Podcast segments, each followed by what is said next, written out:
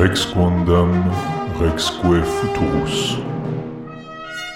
Épisode 36 Les morts d'Arthur allitératives et stanzaïques.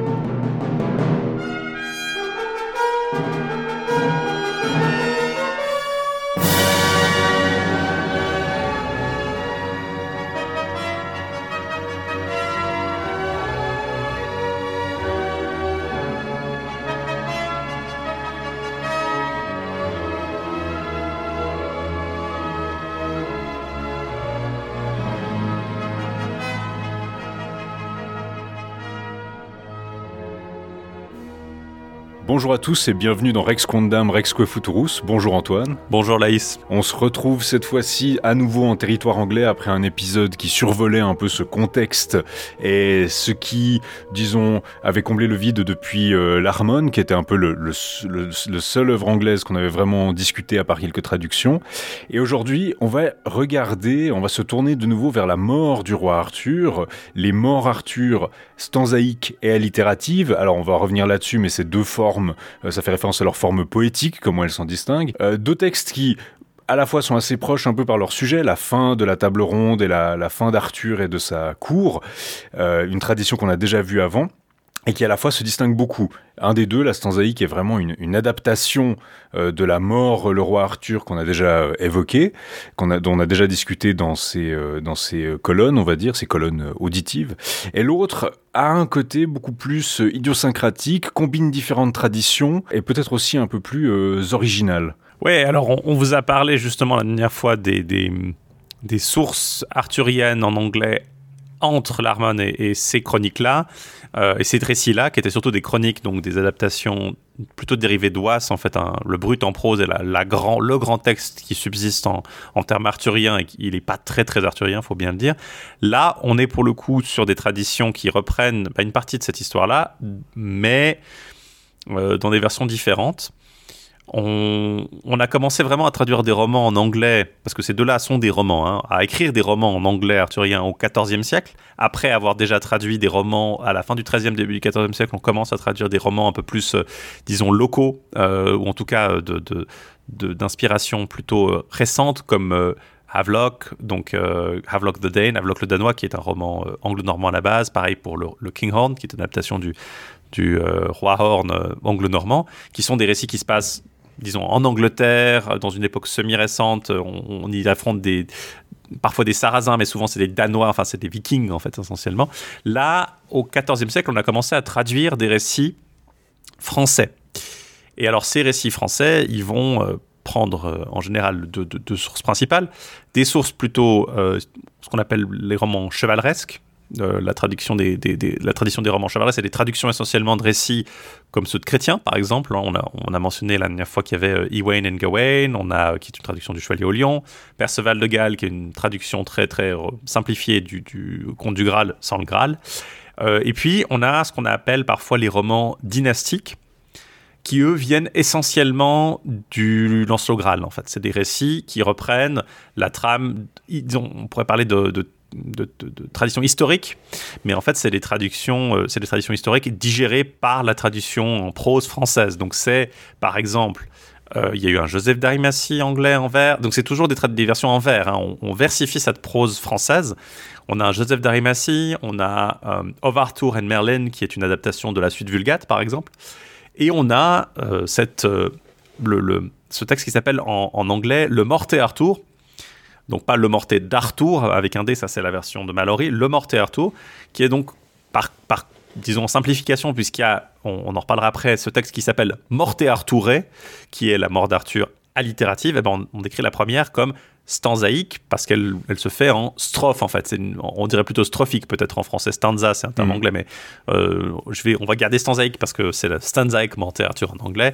Euh, mais c'est des strophes en fait de, de, de, plusieurs lignes qui sont pour le coup, le vers est, lui-même euh, ce vers moyen-anglais assez traditionnel qu'on appelle parfois rime royale, qui, est vraiment un, le, c'est le vers de Chaucer, c'est, un vers qui est inspiré de celui de Chrétien, enfin de la traduction euh, en, ancien français, et c'est un vers populaire euh, qui est utilisé dans tous les romans anglais plus ou moins de cette époque-là, et c'est, un truc qui est connu. Et cette tradition-là, elle, va finalement faire comme les romans chevaleresques, elle va les condenser beaucoup ces textes en prose euh, dont, on a parlé. Hein. Vous vous souvenez, un des principes fondamentaux de la, des textes en prose, c'est qu'ils sont ils peuvent être très longs parce que bah, vous n'avez pas de mhm. limite versifiée. Ici, là, on va, on va quand même pas mal réduire le, la, longueur de ces textes. La mort d'Arthur euh, Stanzaïque fait à peu près un cinquième de la mort Arthur euh, du, du Lancelot Graal. Euh, mais on va les condenser, en faire des récits plus courts, plus un peu punchy, je dirais quand même. C'est plus entraînant à lire que les versions en prose françaises, mais effectivement un peu plus simplifié sur le plan psychologique, par exemple, ou, descriptif. Mhm. Et à côté, on a une tradition, une tradition qui va naître à la fin du XIVe siècle, enfin qui va vraiment prendre son envol à la fin du XIVe siècle, même si elle commence à peu près au milieu. C'est une tradition régionale, elle intervient dans, disons, le nord des Midlands, donc au nord de Londres, c'est pas une tradition londonienne, c'est celle du, ce qu'on appelle en anglais l'alliterative revival, donc la, renaissance allitérative, ou le, le, ouais, le revival allitératif, qui va prendre cette forme de, vers allitératif. Vous vous souvenez, on, vous l'avait dit hein, quand on avait parlé de Larman, Larman écrit dans un vers qui est assez largement allitératif parce que c'est le vers traditionnel de la poésie euh, en vieil anglais. Donc Beowulf, par exemple, est un vers purement allitératif. Larman adapte un peu ça, il y mêle un peu de rime, il on a clairement une influence française. La tradition littérative du XIVe siècle, on sait on ne sait pas vraiment est-ce qu'elle est dérivée de, de, textes qu'on n'a pas retrouvés, d'une tradition orale qui a poursuivi, est-ce qu'elle est inspirée de, de Larman qui a continué d'être copié un petit peu autour du XIIIe siècle. Difficile à dire, mais en tout cas, ce qu'on sait, c'est qu'elle est moins euh, influencée par la tradition française du vers rimé. On est dans des, euh, on dans des vers qui ne riment pas et qui ont, comme en vie anglaise, cette césure à l'hémistiche et euh, cette structure allitérée où on, on allitère entre 3, 4, voire 5 parfois. C'est toujours le c'est en général le début du mot qui est allitéré, donc c'est par exemple. En termes très communs, c'est-à-dire qu'il y a des répétitions de sons similaires, donc voilà. c'est pas un, un vers qui se base sur la rime, mais qui utilise, on va dire, l'accent tonique qu'il y a en anglais pour rythmer ces phrases avec euh, on va faire une phrase où il y a beaucoup de F, beaucoup de beaucoup de certains sons qui se répètent. La, la euh, première ligne, cet effet poétique très fort. La première ligne de, de la mort d'Arthur allitérative, c'est Now great and glorious God through grace of himself. Donc c'est une allitération en G. La première ligne mhm. de Gauvin et le Chevalier Vert, qui est l'autre grand poème arthurien allitératif de cette époque-là, qui vient à peu près du même endroit et de la même époque, c'est euh, When the siege and assault, and assault were seized at Troy, donc quand le siège et l'assaut ont cessé à Troie, euh, ça sert à 3 mhm. et c'est une, allitération en S. On peut aussi allitérer, on peut aussi faire une assonance avec des voyelles. Là, toutes les voyelles sont interchangeables pour ce, point de vue. Mais enfin, c'est une forme euh, versifiée très différente de la version euh, de, la, tradition en vers classique, en fait, moyenne anglaise, mmh. Mais ça ne veut pas dire qu'elles sont incompatibles. Hein. La version, on, l'a vu, hein, on va le voir, la, mort d'Arthur Stanzaïque utilise quand même beaucoup d'allitération.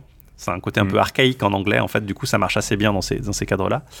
Mais cette tradition, donc en vers, elle va être assez indépendante de la tradition française. D'ailleurs, les textes allitératifs arthuriens qui subsistent ont quasiment pas d'équivalent. Il y a des parallèles, on peut trouver des. des, Alors, ils ont des sources euh, parfois françaises. Hein. C'est assez clair que le. Mm. que l'auteur de la mort d'Arthur allitérative a lu Jeffrey Wass, euh, a lu Wass en tout cas, euh, peut-être Larman aussi. Par contre, c'est pas des traditions romanesques françaises qui l'ont inspiré ou très peu. Il y a peut-être euh, un peu d'influence, on y retrouve quelques noms, on a Lancelot qui apparaît, on a Cligès, mais ils n'ont pas du tout un rôle propre à leur, euh, à leur récit, et c'est simplement le récit euh, en fait, des brutes dont on vous a parlé la dernière fois, qui est continué à être déroulé là-dedans, mais cette fois-ci de retour en vers après un passage, le passage en prose donc qu'il a connu en moyen anglais au XIIIe, XIVe siècle. Et cette tradition littérative, elle est très limitée en matière arthurienne. Alors, elle s'étend au-delà. Hein. L'auteur de Gauvin le Chevalier Vert, par exemple, a aussi écrit trois autres poèmes euh, mhm. Perle, euh, qui est le plus célèbre, il y a euh, Patience et, Propreté, enfin Cleanliness, ou Cleanness plutôt. Il y a un, une vie de saint, un saint Erkenwald, qui est peut-être lié aussi au, cycle de Gauvin Chevalier Vert. Il y a Pierce Ploman, qui est une, espèce de grande, une grande fresque.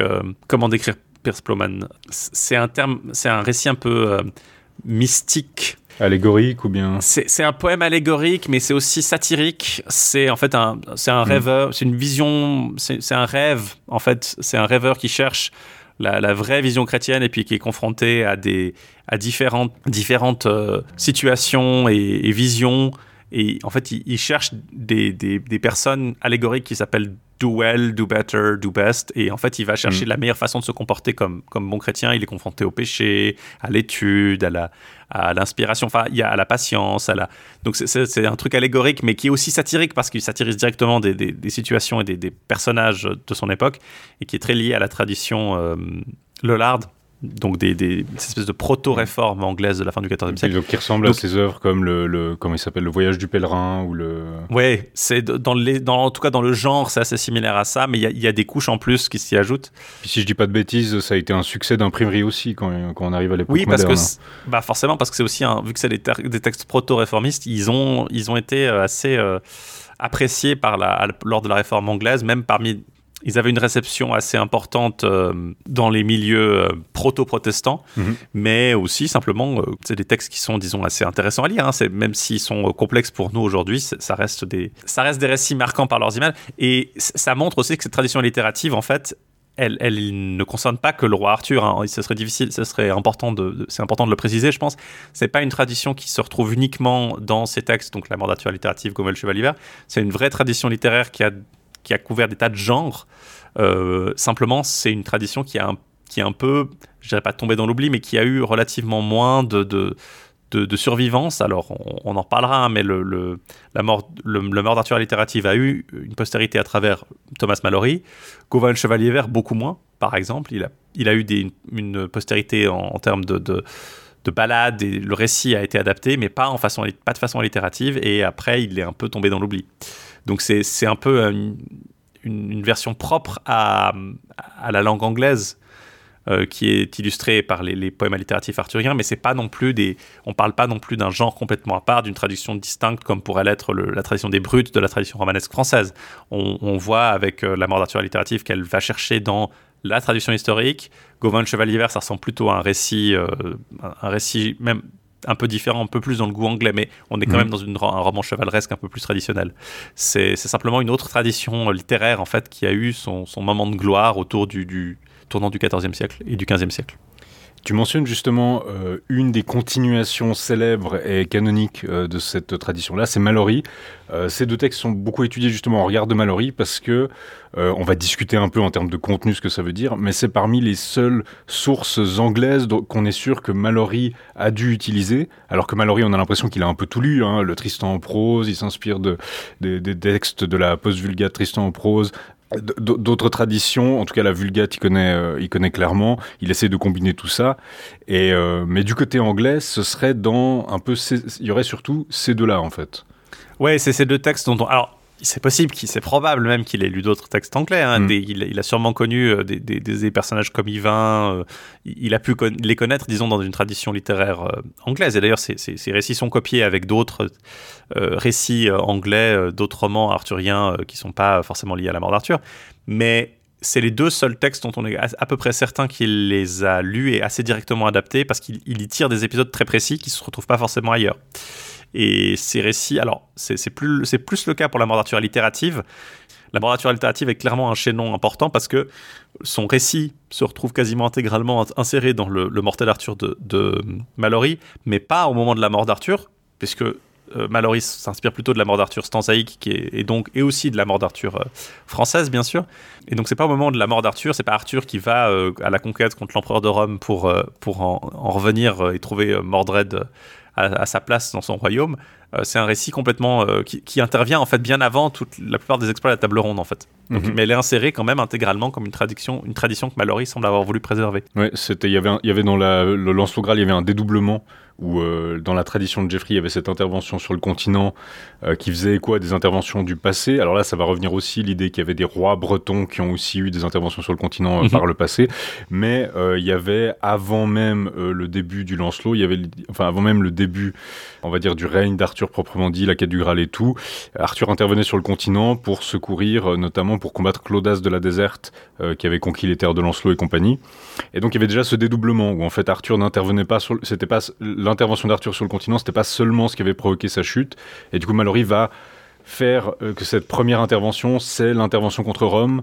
Et puis la deuxième, par contre, il reprend le matériau plus euh, justement euh, lié à Mordred. Lié à- et puis surtout à, la, à, à Lancelot. Mm, Euh, la, oui. la guerre entre Lancelot et, et, et Arthur qu'on retrouve dans la tradition de la, Vulgate et, du Lancelot et, du, et ensuite bah, dans la, mort d'Arthur euh, stanzaïque ou strophique.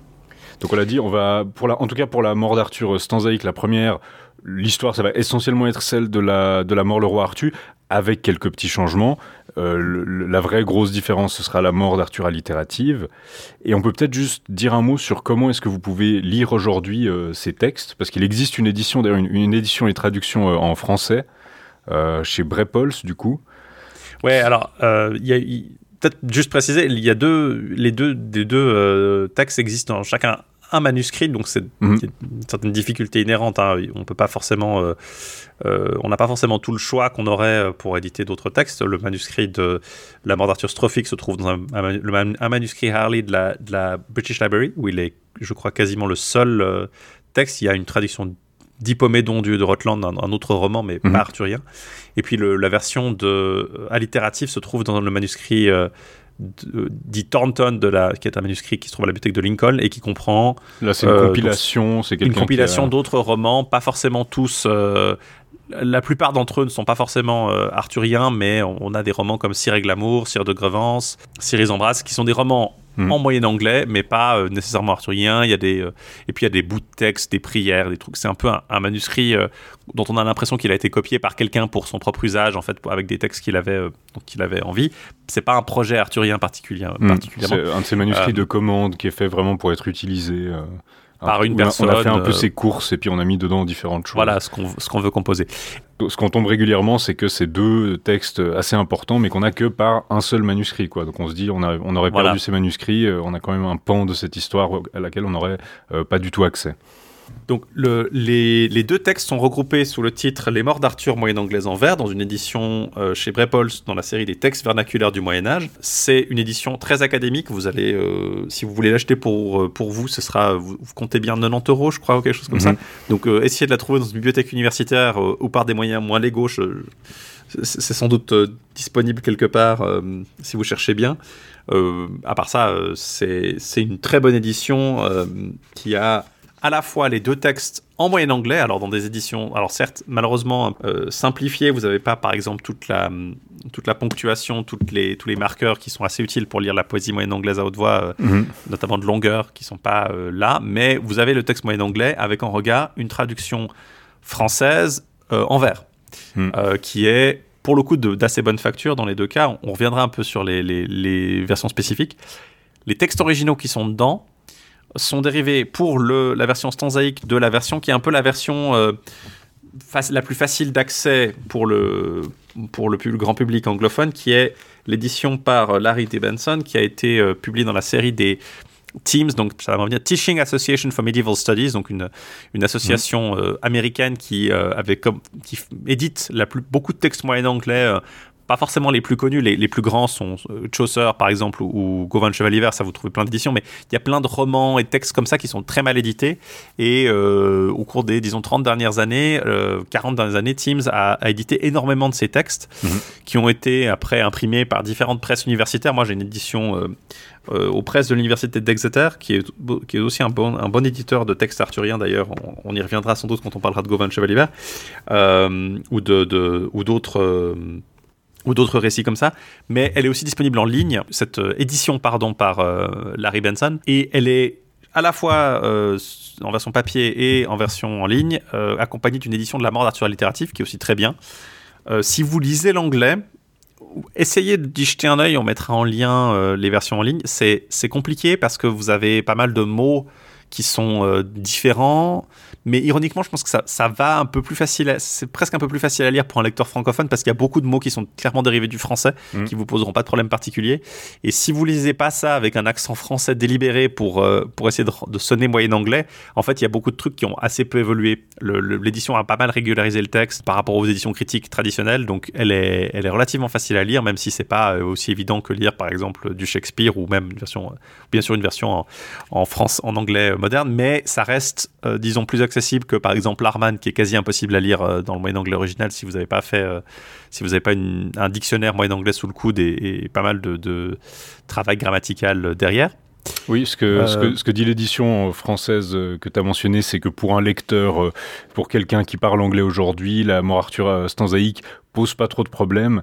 Et souvent, ce qui se, ce qui se fait dans ces éditions euh, en moyenne anglais, euh, pour ceux qui ne le savent pas, c'est que souvent, et notamment les éditions Teams vont faire ça, c'est que vous avez le texte original et dans la marge, ils vont simplement mettre la traduction des termes un peu énigmatiques.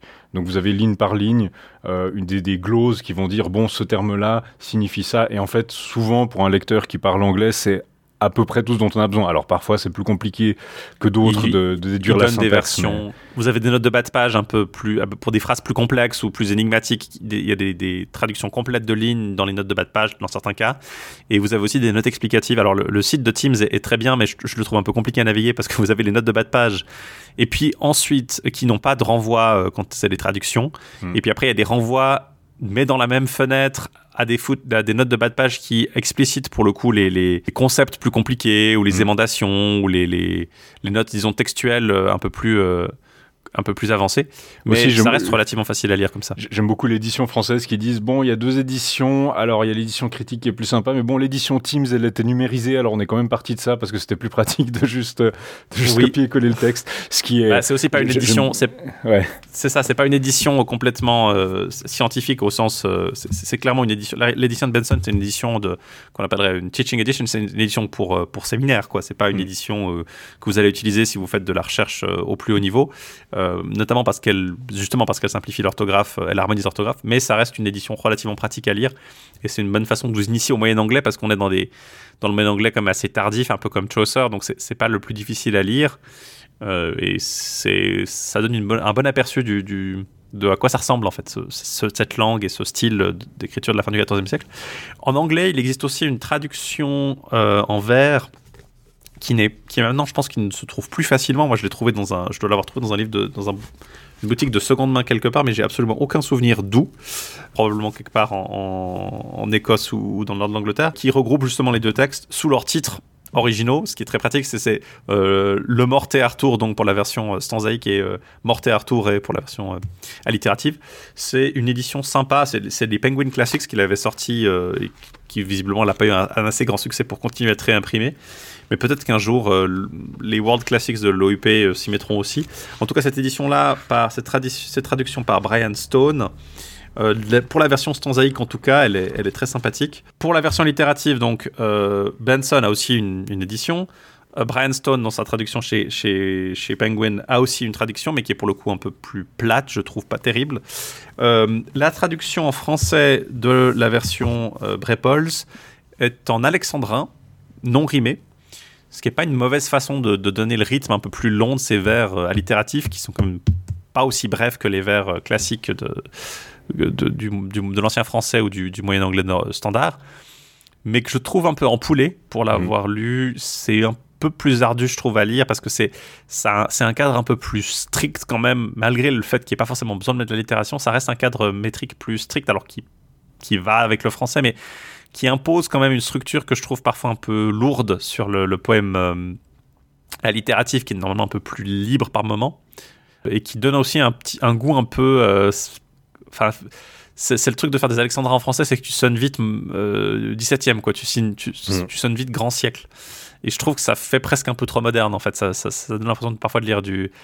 Ce serait, serait comme si tu lisais du Shakespeare, en fait, euh, à toute proportion gardée. C'est un peu trop moderne pour ce que c'est. Par contre, pour la mort d'Arthur allitérative, il y a une traduction en anglais moderne récente que vous trouverez à peu près partout dans une bonne librairie. C'est celle par le poète anglais euh, Simon Armitage, qui a aussi traduit Gauvin le Chevalier Vert. Euh, et c'est publié sous le titre The Death of, King Arthur chez Faber. Euh, et c'est une très très bonne traduction en vers. Pour le coup, il, il, tente de préserver le plus possible la littération il garde la plupart des structures de phrases, contrairement à la version de Brian Stone chez Penguin. Je trouve qu'il préserve mieux la structure de la phrase médiévale. Il va de temps en temps recourir à un mot ou une formule un peu moderne par moment. Par exemple, il utilise de temps en temps plus pour dire euh, en plus de, enfin, avec aussi, quand ça s'y prête pour la littération, ce que je trouve un peu. C'est un peu déstabilisant dans les deux, trois fois où ça arrive, mais rien de dramatique. Et pour le coup, c'est une version très sympa à lire, très entraînante, euh, qui se lit vite et qui, en plus, si vous donc il faut, il faut lire l'anglais moderne, hein, mais si vous tombez dessus, euh, c'est disons beaucoup moins cher à acheter que la version euh, des, de Brepol. Celui-ci, vous devrez pouvoir vous en sortir pour une dizaine de francs, une dizaine d'euros même en ligne. Je, pense qu'elle doit être toujours disponible chez des revendeurs divers et variés. Vous devez pouvoir la commander dans votre librairie locale sans trop de soucis. Donc je la recommande vivement, cette traduction Simon Armitage. Voilà. Et puis, vu qu'on est aux recommandations littéraires, euh, j'ai découvert, en fait, parce que c'est les éditions Trapol qui ont publié euh, beaucoup de ces, textes assez récemment, en fait, depuis que j'ai arrêté mes études de, moyen, en moyen anglais, ils ont aussi sorti une édition du brut moyen anglais en prose, justement, dont, on vous avait parlé euh, la dernière fois. Euh, et cette version, alors c'est de nouveau, euh, si vous êtes vraiment intéressé par le brut moyen anglais en prose dont on, dont on vous parlait la, dernière fois, euh, c'est le plus simple moyen de les lire, je pense, en français. même si, bon, voilà, êtes-vous êtes en bonne santé, ça va, vous n'avez pas trop de fièvre, faites peut-être un test Covid, on ne sait jamais. Si vous pensez que c'est votre le truc à faire de votre après-midi, absolument, il vous faut lire le, le brut moyen anglais en prose, de nouveau, allez le chercher dans une bibliothèque universitaire ou, de référence parce que je pense que vous n'allez pas vouloir dépenser 90 balles pour lire euh, quelques pages de matière de, de, de, récits arthuriens assez littéralement réchauffés euh, de chez, euh, de chez Was.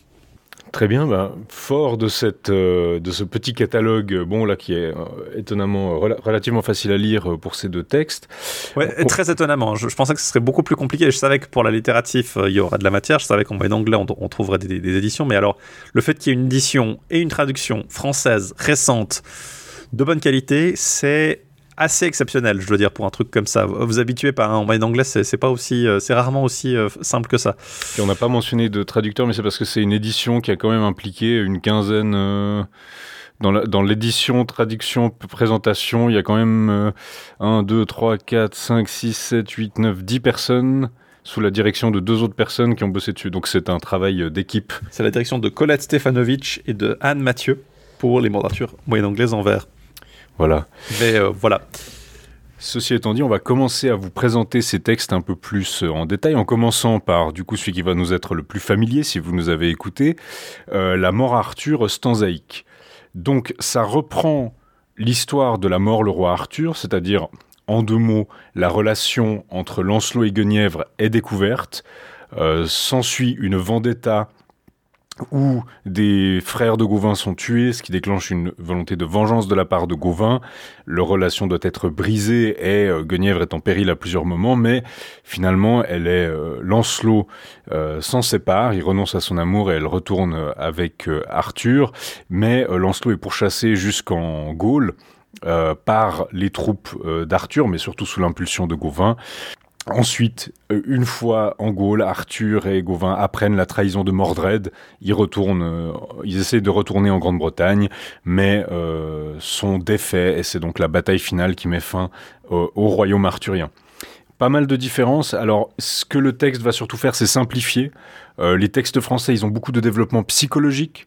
Ils ont parfois des discours, des monologues. Par exemple, un, exemple parmi d'autres, il y a Bort qui a une espèce de petit monologue euh, misogyne Guenièvre où il dit bon, vous êtes un peu la source de tous nos problèmes, euh, comme Samson avait été perdu par une femme, comme chez les Grecs. Enfin, il sort des exemples classiques et bibliques de c'est tout de la faute des femmes. Bah, ce genre de discours-là, bon, voilà, on va pas le, on va pas trop pouvoir, on va pas trop le garder. Mais aussi, on va dire, par exemple, Arthur est beaucoup plus en retrait. C'est-à-dire que dans La mort le roi Arthur, il est vraiment au centre parce qu'il y a toute son, introspection, ses doutes. Est-ce que Lancelot me est-ce que Guenièvre me trompe vraiment avec Lancelot? Est-ce que et, il doute vraiment et au fur et à mesure, bon, il va se dire ah effectivement, euh, elle me trompe avec Lancelot, donc euh, il faut que je sois. Mais après, quand Lancelot euh, laisse partir Guenièvre et revenir vers lui, il se dit ah mais s'il l'aimait, il ferait pas ça, donc il, retombe dans le doute, etc. Comme on coupe tout ça, Arthur est quand même beaucoup dégradé dans ce texte. Il a beaucoup moins l'initiative et c'est vraiment beaucoup plus euh, Gauvin qui va être sur le devant de la scène. C'est un truc qu'on voit dans le style, c'est que du coup, comme il y a moins ces passages psychologiques, il y a un côté plus épique où les gens sont un peu en train de déclamer ce qu'ils sont en train de faire ou de dire ou d'annoncer leur programme, mais on, va avoir leur psychologie uniquement parce qu'ils annoncent plus ou moins à voix haute, ou ce qu'ils écrivent, etc. Mais c'est beaucoup plus théâtral, on va dire. On est beaucoup plus dans une certaine forme d'émotion, et moins un peu la, mélancolie qui marquait un peu ce, texte avant, quoi. Ouais, je dirais que c'est un texte qui est plus rythmé, qui est plus...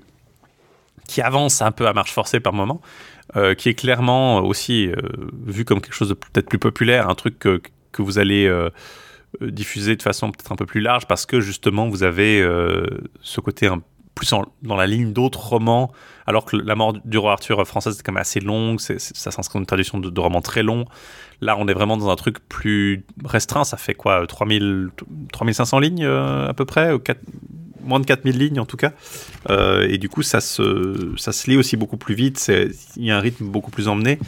Euh, qui coïncide, je pense, avec une volonté de faire un truc un peu plus action. quoi. C'est un peu l'adaptation mm. en, l'adaptation en, film, euh, en blockbuster, d'un récit un peu plus profond.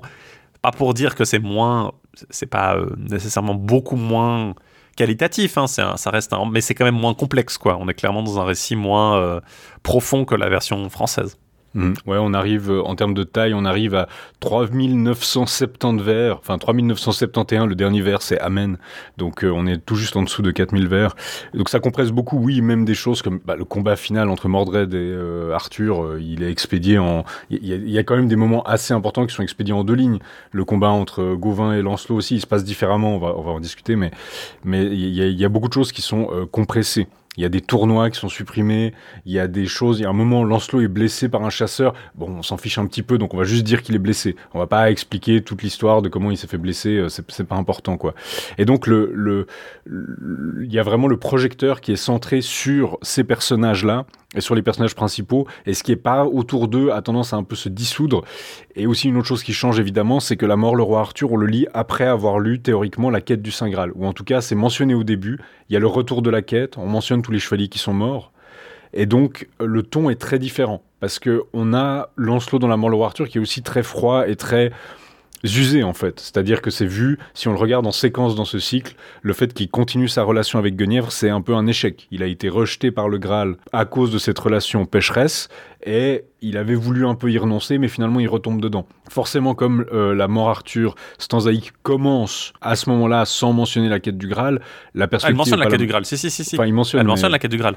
Mais, mais, mais on nous la raconte pas, donc on n'a pas. Mais on nous la raconte pas dans le détail. Non, non, c'est justement la, le deuxième, la deuxième strophe commence par dire. Euh, euh, après avoir trouvé le Saint Graal et avoir rempli mhm. ses aventures, euh, ils avaient beaucoup euh, combattu dans plein d'aventures, ils ont battu des ennemis, mais c'est simplifié de façon, on nous explique pas ce qui s'est passé, en fait, c'est surtout ça. Si vous vous souvenez, la fin de la caisse d'El Saint Graal dans la version du Lance au Graal, c'était un, un, récit très sombre, en fait, mhm. parce que il y avait ce côté, certes, ils ont trouvé le Graal, mais enfin, le temps aventureux, les belles aventures, la chance de rédemption pour la, pour, pour, pour la Bretagne, c'est fini. C'était la, fin, la fin des enchantements et la fin des aventures. C'est un grand échec. Pour la plupart d'entre eux, c'est un échec. Il y a, il y a certes Galad, qui apparaît d'ailleurs brièvement ici, même s'il n'est pas mentionné euh, comme ayant trouvé le Graal. Galad, Perceval et puis euh, Bort, on, peut, on peut voir le Graal de plus ou moins près, mais il n'y a pas ce côté. Mais ils sont séparés du reste. Après, après c'est un peu. Euh, Galad est séparé très, Ça reste sombre après. Là, c'est simplement, on dit voilà, ils ont trouvé le Graal, vous le savez. il y a ils ont, vous avez peut-être lu un roman qui mentionne comment ils ont trouvé le Graal, mais maintenant c'est fini, on passe à autre chose. Ouais, comme, comme tu dis, même si elle la mentionne, ça, ça reste quelque chose d'en dehors du récit et du coup, le, poids des aventures de Lancelot lui pèse pas autant dessus, quoi. Ouais, parce que bah, la mort le roi Arthur commence vraiment par euh, voilà tous ceux qui sont morts pendant la quête du Graal quoi. C'est alors que là c'est euh, pas exactement c'est pas mentionné comme ça. C'est un ton assez différent. Mais donc euh, ça commence justement avec l'idée que après cette quête du Graal ils ont eu 4 ans de, de paix, l'ennemi vaincu enchaîné ne ne pouvait euh, pas euh, racheter, euh, ne pouvait pas racheter sa vie. Donc voilà, ils ont 4 ans de paix, 4 ans de, de, Il y a eu cette rédemption, ils ont quand même 4 ans de paix, mais cette paix, elle, elle se traduit aussi par le problème que on s'inquiète de si la cour n'est pas en train de se vider de ses vaillants chevaliers. En fait, c'est Guenièvre qui s'en inquiète et qui dit à Arthur, il faudrait que tu fasses un tournoi pour secouer un peu tout ça et puis justement maintenant qu'il n'y a plus d'aventure et plus de quête du Graal, il y a cette idée qu'il faut maintenir un peu le, niveau quoi. Euh, ça, c'est un truc où euh, on voit que, ben, comme on n'a plus cette intériorité et autres, etc., ben, en fait, Arthur est beaucoup poussé par d'autres personnages. Là, par Guenièvre, après par Gauvin, il n'a pas lui-même beaucoup l'initiative de, ce qui se passe dans ce, roman. Alors qu'avant, il, allait aussi réagir beaucoup à ce qui se faisait autour, mais euh, là, jusqu'à ce que Lancelot sorte un peu du récit, il est vraiment minoré, quoi. Et donc, il y a cet épisode du tournoi où Lancelot va participer incognito. Euh, il va se faire passer pour un, il va se déguiser un peu, se faire passer pour un vieux. Il arrive chez un vavasseur et il prend l'armure d'un de ses fils. Donc c'est un épisode qui est dans La Mort le roi Arthur. Euh, dans La Mort le roi Arthur, on va plus suivre. Euh, il doit accompagner un des fils du vavasseur et il va le, défendre. dans le tournoi parce qu'il est attaqué, je crois, par Bort. Et là, par contre, le fils du Vavasseur disparaît un peu. Il l'accompagne, mais après, c'est vraiment centré sur Lancelot. Donc, c'est cette, idée où on va vraiment à, l'essentiel. Et, il faut préciser que le fils du Vavasseur, c'est aussi le frère de la dame d'Astolat. Mhm donc la The Lady of Shalott de la, du poème de Tennyson, ou Ascalot, ou voilà. La Dame Euh, des échalotes. La Dame des Échalotes. Et, euh, cette, euh, et un des éléments centraux, c'est que quand il, elle l'a persuadé, elle a persuadé Lancelot, qui, a- qui est un peu parti aussi parce qu'il il était, euh, il, il voulait de nouveau consommer sa relation avec la reine, qui, est- qui se méfie un petit peu, qui dit non, on nous tourne autour, je sais qu'à Gravin a Mhm. l'œil sur nous, je me méfie. Et du coup, quand il arrive au tournoi de façon anonyme, les gens se disent ah, il ressemble un peu à Lancelot, mais il porte sur son casque la manche d'une autre dame. Mhm. Et c'est pas possible parce que Lancelot porte toujours la manche de la reine. Hmm. Et c'est lié aussi à ça. La reine pense qu'elle, que, que Lancelot l'a, l'a renié. C'est un, un premier indice en tout cas. Et puis après, ça va être augmenté par le fait qu'ils vont découvrir qu'en fait, euh, la demoiselle d'Astolat a, a conservé l'armure de Lancelot, euh, qu'elle lui voue un peu un culte, que euh, Gauvin, pardon, découvre que justement en cherchant Lancelot, que elle, l'a, elle dit ah c'est mon ami, c'est Lance- et lui il reconnaît ce- ce- l'armure de Lancelot. Et il va donc dire à la cour et à la reine ah voilà il a trouvé une autre amie, c'est maintenant, enfin il a trouvé une amie parce qu'il sait pas que la reine couche avec Lancelot, c'est la dame d'Astolat.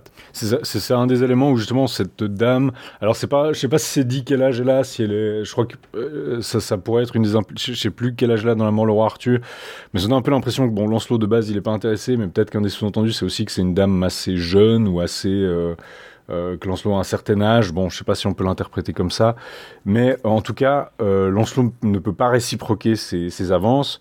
Il lui dit bon, je suis déjà, euh, mon cœur est déjà euh, pris. Par contre, je vous servirai. Donc, il va porter sa manche. Il lui laisse son armure, un peu comme un peu un prix de consolation quand même. Mais du coup, ça déclenche le, ça, va être un ressort dramatique du récit, à la fois parce que ça brouille la relation entre euh, Lancelot et Guenièvre, et à la fois parce que justement, ça donne un faux alibi à Lancelot pendant un moment. C'est que comme Gauvin découvre cette dame qui se dit l'amie de Lancelot, bah du coup, ça va lui enlever un peu ses soupçons sur Lancelot et Guenièvre parce qu'il se dit bon bah il a, il a déjà une amie en fait.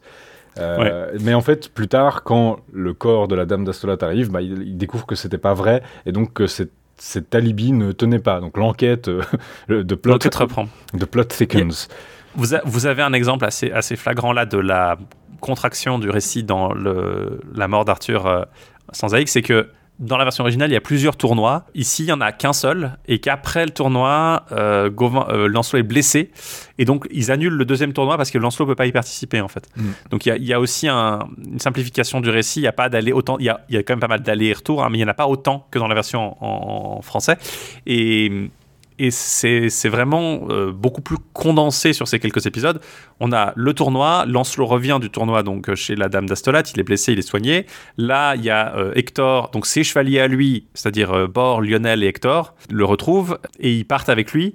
Et c'est là que Gauvin arrive donc chez la Dame d'Astolat à la recherche de Lancelot. Il découvre qu'il est parti et que la Dame d'Astolat l'aime. Gauvin apprend ça à la reine et au roi, la reine est furieuse à Lancelot, Lancelot part, et c'est là que un écuyer de Gauvin, jaloux, euh, assassine avec du poison un, écuyer, un chevalier écossais qui, dont le nom n'est pas précisé ici, mais je crois qu'il c'est le frère de Mador de la Porte, mais il, il a un nom, je crois, dans le, la mort d'Arthur, euh, la mort le roi Arthur, mais là pas. Et du coup, la reine est soupçonnée parce que c'est elle qui a donné La pomme. la pomme empoisonnée au, au chevalier et euh, elle est accusée, elle va être brûlée vive, mais et Lancelot n'est pas là pour la défendre en fait, pour se porter euh, à son secours. Ouais, c'est. bah, en fait, on a, aussi le fait que Lancelot avait été blessé pendant le tournoi. Bah, il était incognito, donc les gens savaient pas que c'était. Là, c'est Hector qui l'a blessé à la tête euh, assez gravement. Et du coup, quand il le retrouve, il dit ah si je trouve celui qui m'a blessé à la tête.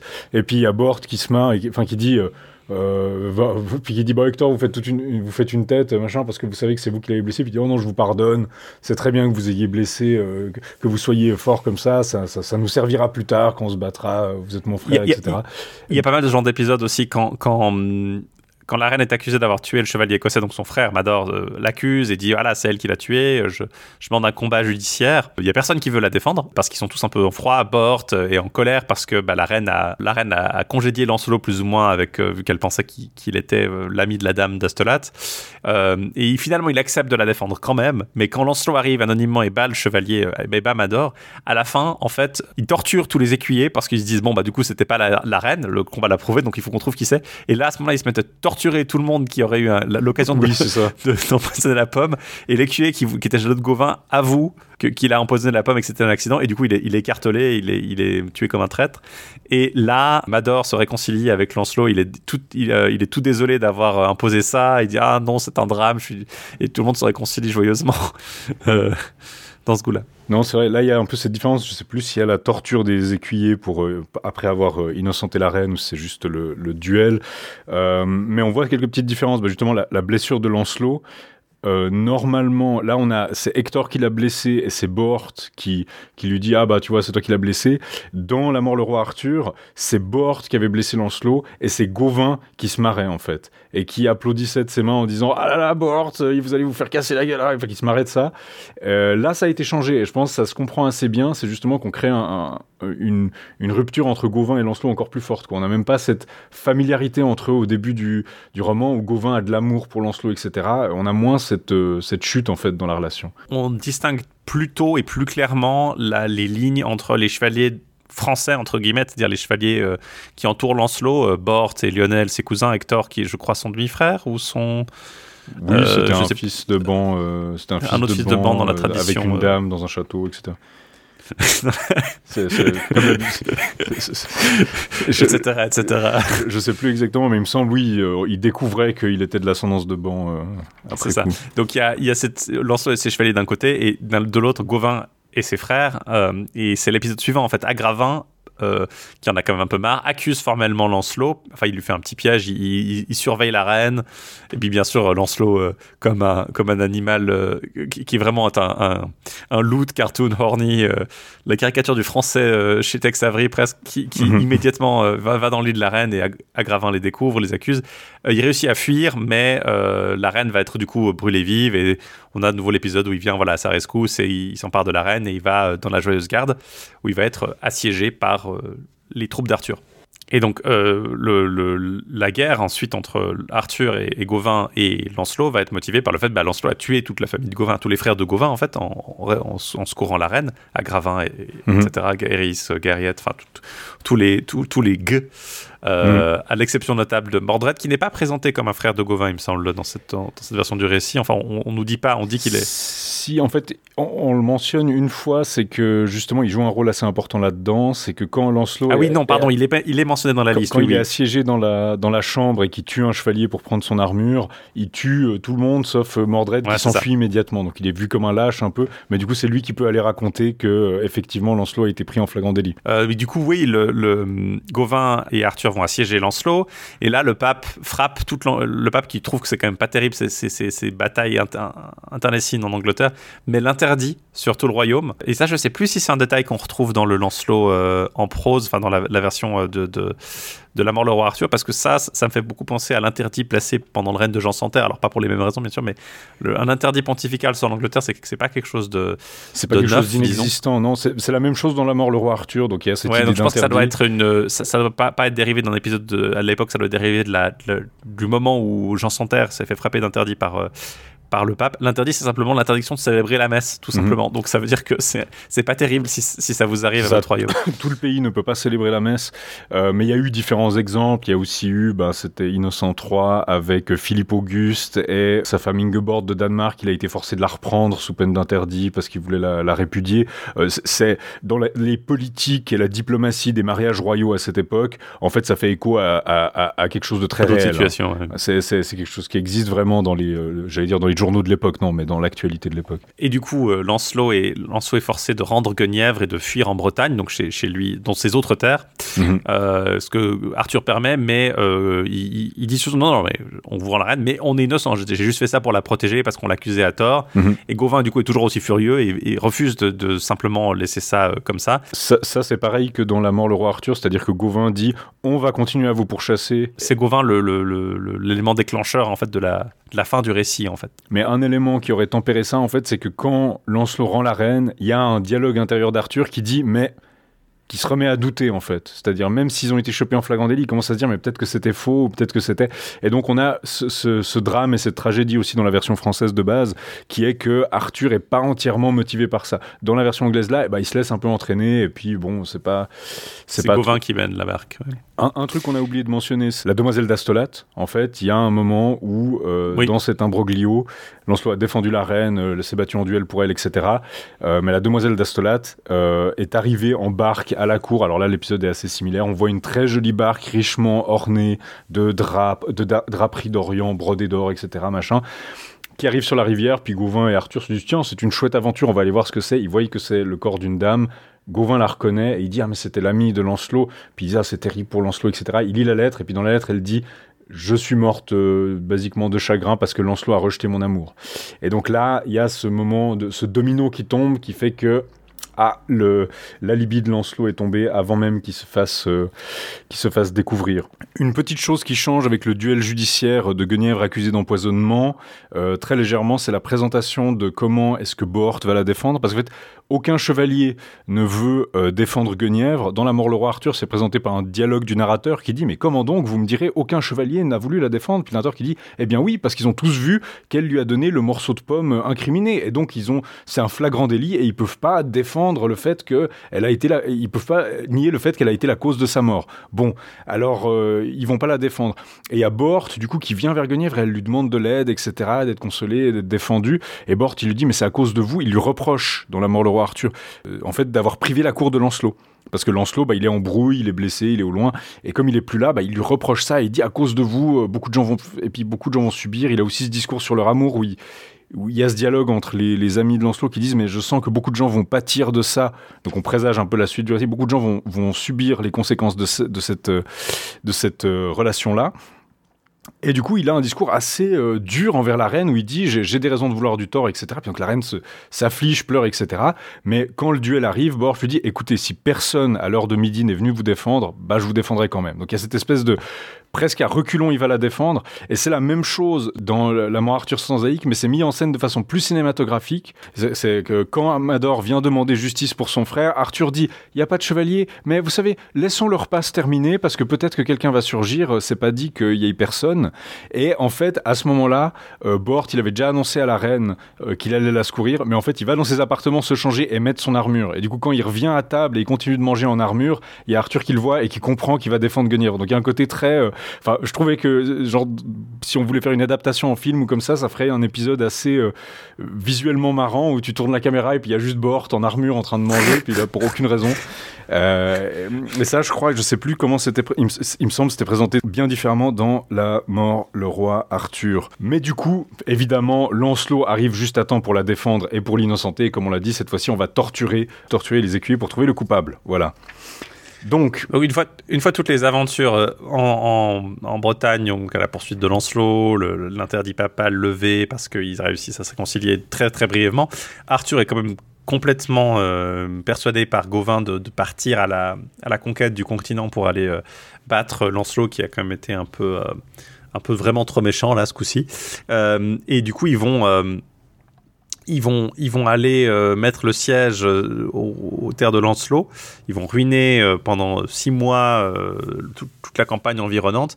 Et après six mois, ils décident d'accepter, Lancelot décide d'accepter un duel contre Gauvin. Mhm. Et là, on a de nouveau. Ils vont aussi lancer des imprécations envers Lancelot, l'accuser d'être un traître, l'accuser. Donc ils vont crier. Vraiment, il y a ce côté très. ils vont le provoquer en fait pendant six mois.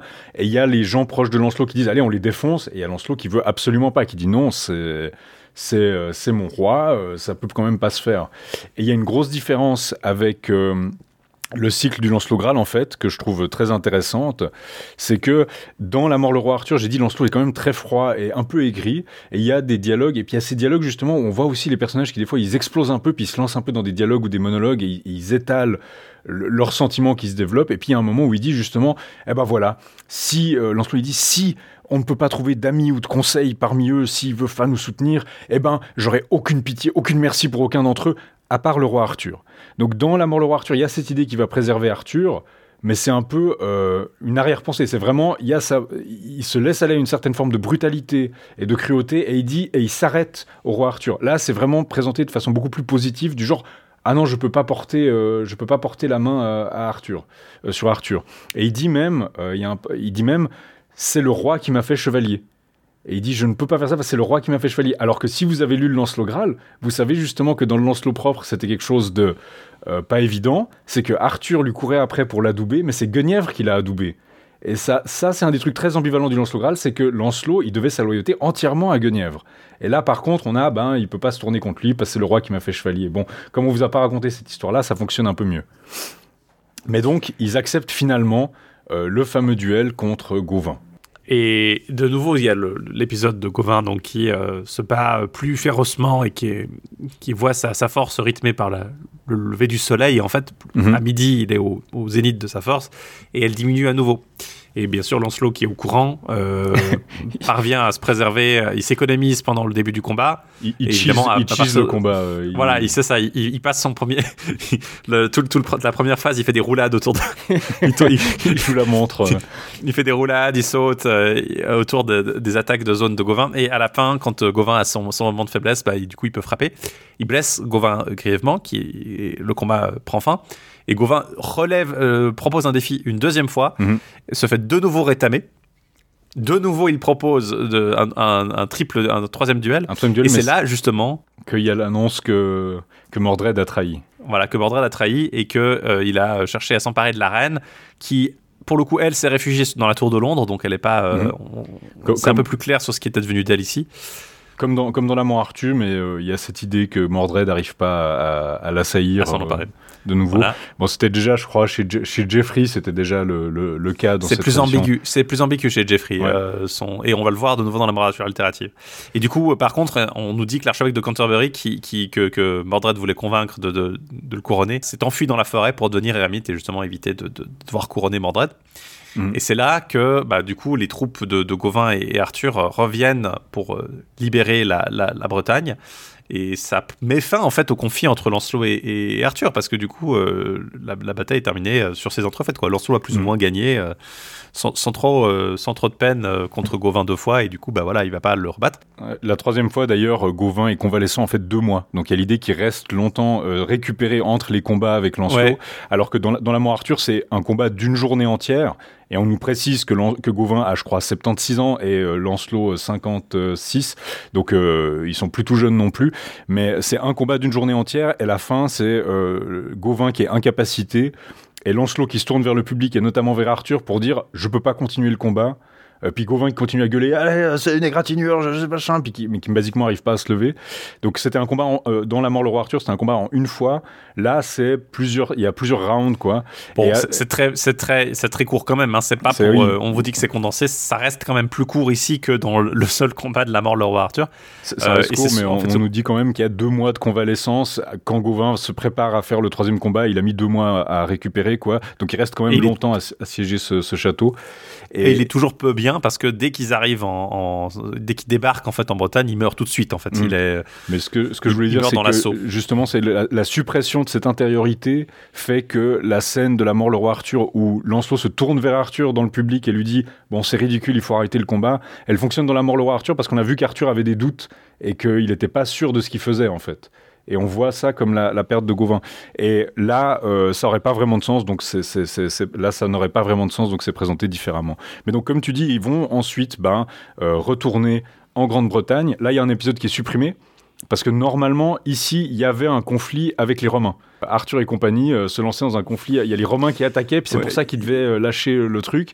Et après, il y avait le coup de. il y avait le moment très très Astérix la succession des, des- des ennemis Non, non, c'est ça. Le, le le duel était, inter- était interrompu par l'intervention de l'empereur de Rome qui là passe à la trappe et on retourne du coup à la, on apprend la, la trahison de euh, Mordred. Il y a cette idée, ben, on l'avait on avait vu dans les traditions historiques de Arthur qui bat Lucius l'empereur de Rome et qui le renvoie à Rome sur son bouclier. Euh, et puis là, c'est la même chose. Puis au moment en fait où il aurait ce, triomphe suprême de- d'arriver à Rome, il apprend la, la- la venue de Mordred.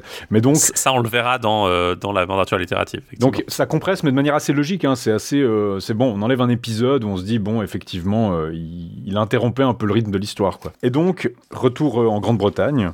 Et euh, cette fois-ci, alors. euh, euh, Gauvin dans la mort Arthur, c'est que ses blessures basiquement se rouvrent, enfin son état s'aggrave alors qu'ils arrivent euh, en Grande-Bretagne, et il appelle le roi Arthur à son chevet, il parle. Donc il y a ce côté aussi, euh, je trouve dans la mort roi Arthur, il y a une gravité euh, assez forte dans la manière dont ils, appréhendent la mort. Par exemple, en fait, Gauvin, il, appelle et il dit voilà, je, vais mourir dans peu de temps, je- j'en ai plus pour longtemps. Il dit, il y a Arthur qui dit je vais être privé de vous. Euh, que j'aimais par-dessus tous les hommes, et ensuite de Lancelot, que l'on redoutait tellement. Puis il dit voilà, je, je vais plus avoir vous, et je vais même plus avoir Lancelot pour me défendre, donc je suis désespéré contre Mordred. Donc il y a cette idée qui est déjà là dans la, mort le roi Arthur. Et puis, euh, Gauvin dit Vous avez perdu Lancelot à cause de ma, de ma folie. Si vous le retrouvez, attirez-le à vous. Donc il y a cette idée que peut-être Lancelot va pouvoir sauver Arthur, en fait, maintenant que la guerre est finie. Et puis, euh, donc il y a ces dialogues assez tristes sur euh, Gauvin qui sait que sa fin approche qui euh, il, souffre tellement qu'il dépérit de jour en jour, il, il veut plus manger ni boire, donc il y a quelque chose de très euh, naturaliste en fait dans la description de cette fin de vie. Et, du coup, quand il débarque à Douvres, il, Gauvin fait appeler tout le monde autour de lui, il dit et il dit à Mord et il dit à Arthur, si vous pouvez si vous pouvez éviter d'affronter Mordred, faites-le, car si vous mourrez de la main d'un homme, ce sera de lui. Quant à Madame la Reine, saluez-le, car c'est la dame la plus digne et la plus courtoise que j'ai jamais vue. Et si parmi vous il y a quelqu'un qui revoit Lancelot, Dites-lui que je le salue plus que tous les hommes que j'ai jamais connus et que j'implore son pardon à cause de l'affreuse cruauté dont je lui ai fait monter si près de ma fin. Et donc, il, fait cette espèce de repentance sur la fin. Et il y a même un moment que je trouve assez touchant sur la fin. C'est euh, une fois qu'il n'a pas fini de dire euh, sur ma tombe, mettez, euh, enterrez-moi avec Gaëriette, et mettez que Lancelot a tué Gaëriette, mais que c'est à cause de sa propre démesure que Gauvin fut mis à mort, donc il y a une repentance totale. Et ensuite, ça dit, il arrête de parler et euh, il, se mure un peu dans le silence sur la fin. Et la dernière chose qu'il dit, c'est Jésus-Christ ne me juge pas selon mes faits. Jésus-Christ ne me juge pas selon mes actions. il y a vraiment cette repentance de Gauvin assez touchante à la fin où en fait il, regrette tout ce qu'il a fait. Ça, évidemment, euh, c'est pas vraiment dans le ton euh, de la mort Arthur Sansaïque, donc ça se passe un petit peu différemment, quoi. Ouais, non, euh, c'est littéralement ils sont en train de revenir, ils se battent mhm. à Douvres pour débarquer. C'est un peu plus comme dans la, tradition euh, historique d'ailleurs, le fait que qui, qui est vraiment on décrit en. c'est chez Lachman qui meurt, euh, qui meurt d'un coup de rame. Euh, voilà, c'est ça. Là, il meurt pas d'un coup de rame, mais d'un coup de, mhm. de, bâton. Je crois que non, non, non, c'est aussi de nouveau une rame en fait. C'est le with the truncheon donc avec le, le, le, bâton d'une rame. Moi, je, voyais que truncheon, mais en fait non, c'est bien le, le, bâton d'une rame. et en fait, il meurt. On nous dit, il a laissé sa tête sa tête euh, mhm. nue trop longtemps. Euh, donc du coup, il est frappé par le soleil. Donc euh, c'est comme ça. Votre maman qui vous dit mettez bien votre casquette avant de sortir. Bah là, c'est pareil. Et du coup, il est un peu, il est malade, il est, il est instable. Et du coup, c'est, c'est il est frappé sur sa blessure par une rame effectivement. mais je, suis même pas sûr que qu'on nous dit pas explicitement que, que c'est un, rival d'ailleurs, un ennemi qui le, qui le blesse. Ça pourrait, il pourrait juste être pris le bâton par erreur en, mhm. débarquant et, ça suffit à l'assommer, enfin à le, à le tuer. Mais on nous dit juste simplement, voilà, there is God Gawain gone to Grund, that speech is pake nevermore il ne parle plus. Voilà, il est mort. Mhm. Donc euh, c'est beaucoup moins. Très dramatique, quoi, mais. Euh, c'est un effet plus cinématographique, comme tu dis. Il y a ce côté, bah, comme tu dis, c'est théâtral. il, a, il, a pas, il a pas vraiment le temps de donner son testament. Et puis sur ma pierre tombale, inscrivez ça, etc. Voilà, on n'a pas ces longs, ces longues, euh, ces longs récits propres à la version, aux versions en prose française. Et puis du coup, une autre chose qui change dans cet affrontement final, c'est que dans La mort le roi Arthur, il y a un peu un côté nettoyage de la comté à la fin, parce que Lancelot et compagnie finissent par arriver trop tard. Euh, après la bataille finale où tout le monde s'est entretué. Et il y a les fils de Mordred qui sont encore en train de faire régner la terreur dans un coin du pays et il faut les mater. Euh, là, le, poète a enlevé ça. Euh, il n'y a pas de fils de Mordred et en fait même dans la bataille, il restera plus que Mordred reste tout seul, ce qui sous-entend que son armée a complètement disparu. La bataille finale est assez différente. Elle est, en fait, parce qu'on a, bah, comme, je sais pas si tu veux mais on a, on a un épisode de, Gauvin, mort, du coup, arrive en rêve mhm. chez Arthur, qui, s'apprête à se battre contre. contre il, y a le, rêve traditionnel dans La mort le roi Arthur, où Arthur voit la, la nuit avant la, bataille, il voit la roue de la fortune, avec des, et il se voit précipité à terre. Euh, de, du haut de cette roue de la fortune. Et là, il y, a une petite modification. Justement, le lendemain, euh, enfin après son réveil, il a une vision de Gauvin qui lui dit euh, si tu rencontres Mordred, tu vas mourir. Donc c'était l'avertissement que Gauvin lui faisait en vrai dans la mort de Arthur. Mais si tu rencontres Mordred, tu vas mourir.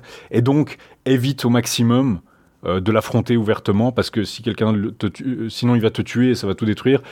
Fais une trêve et Lancelot va arriver et avec ses renforts, tu l'emporteras.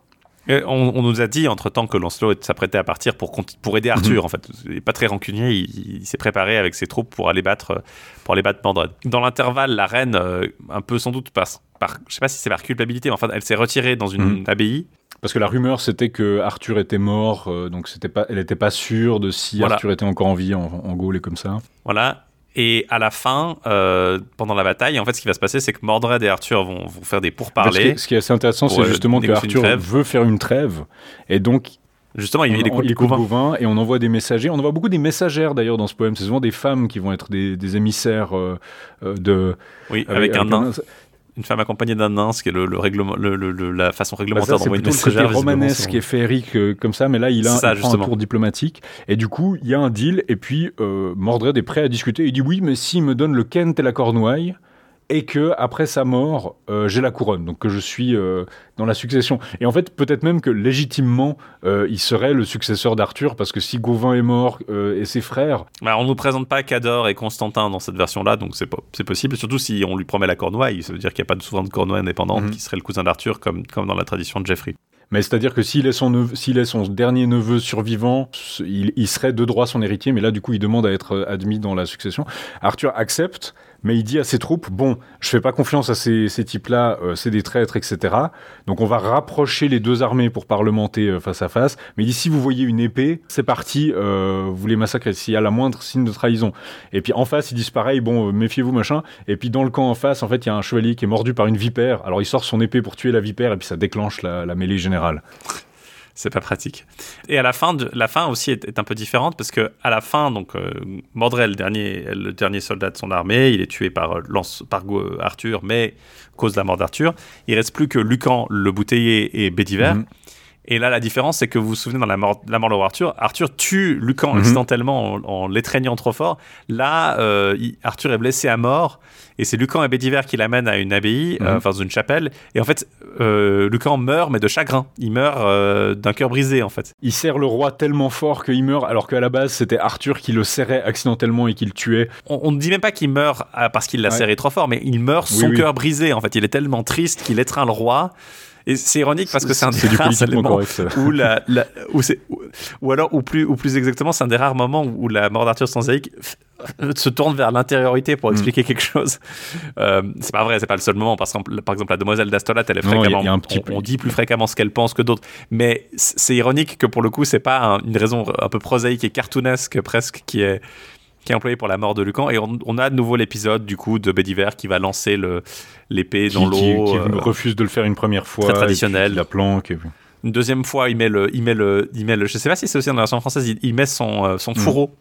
dans l'eau pour voir s'il y a quelque chose qui bouge dans l'eau puis il dit bah le fourreau il y a rien donc euh, il y a rien et Arthur de nouveau lui dit tu mens va relancer l'épée et là il y a la main et là c'est en fait euh, je sais plus si c'est exactement pareil dans la version, mais il voit la main prendre l'épée, il retourne vers Arthur, et entre-temps, visiblement, la personne qui a pris l'épée est sortie de l'eau, parce qu'il y a toute la troupe des demoiselles d'Avalon mhm. qui sont là, en fait. Ils, ils, sont, ils sont venus tous ensemble euh, près de l'eau, et on, ce qui est suggéré, c'est que la main est sortie de l'eau euh, pour appeler la, c'est la première, c'est l'arrivée de la, troupe d'Avalon, et il y a une dame dont on ne dit pas le nom, mais qui est clairement, parce qu'elle l'appelle euh, mhm. frère à Arthur, c'est Morgane. Non, c'est aussi la même chose, c'est-à-dire qu'il voit, en fait, dans la version de la mort le roi Arthur, il arrive, et puis Arthur s'adresse à Girflet, il lui dit, je suis pas sûr que je vous reverrai un jour.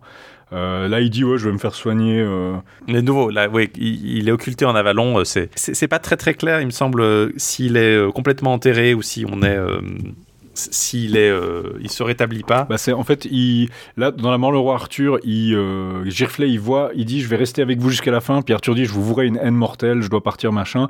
Et ensuite Girflet voit le navire qui vient le prendre et on dit c'est Morgane la sœur.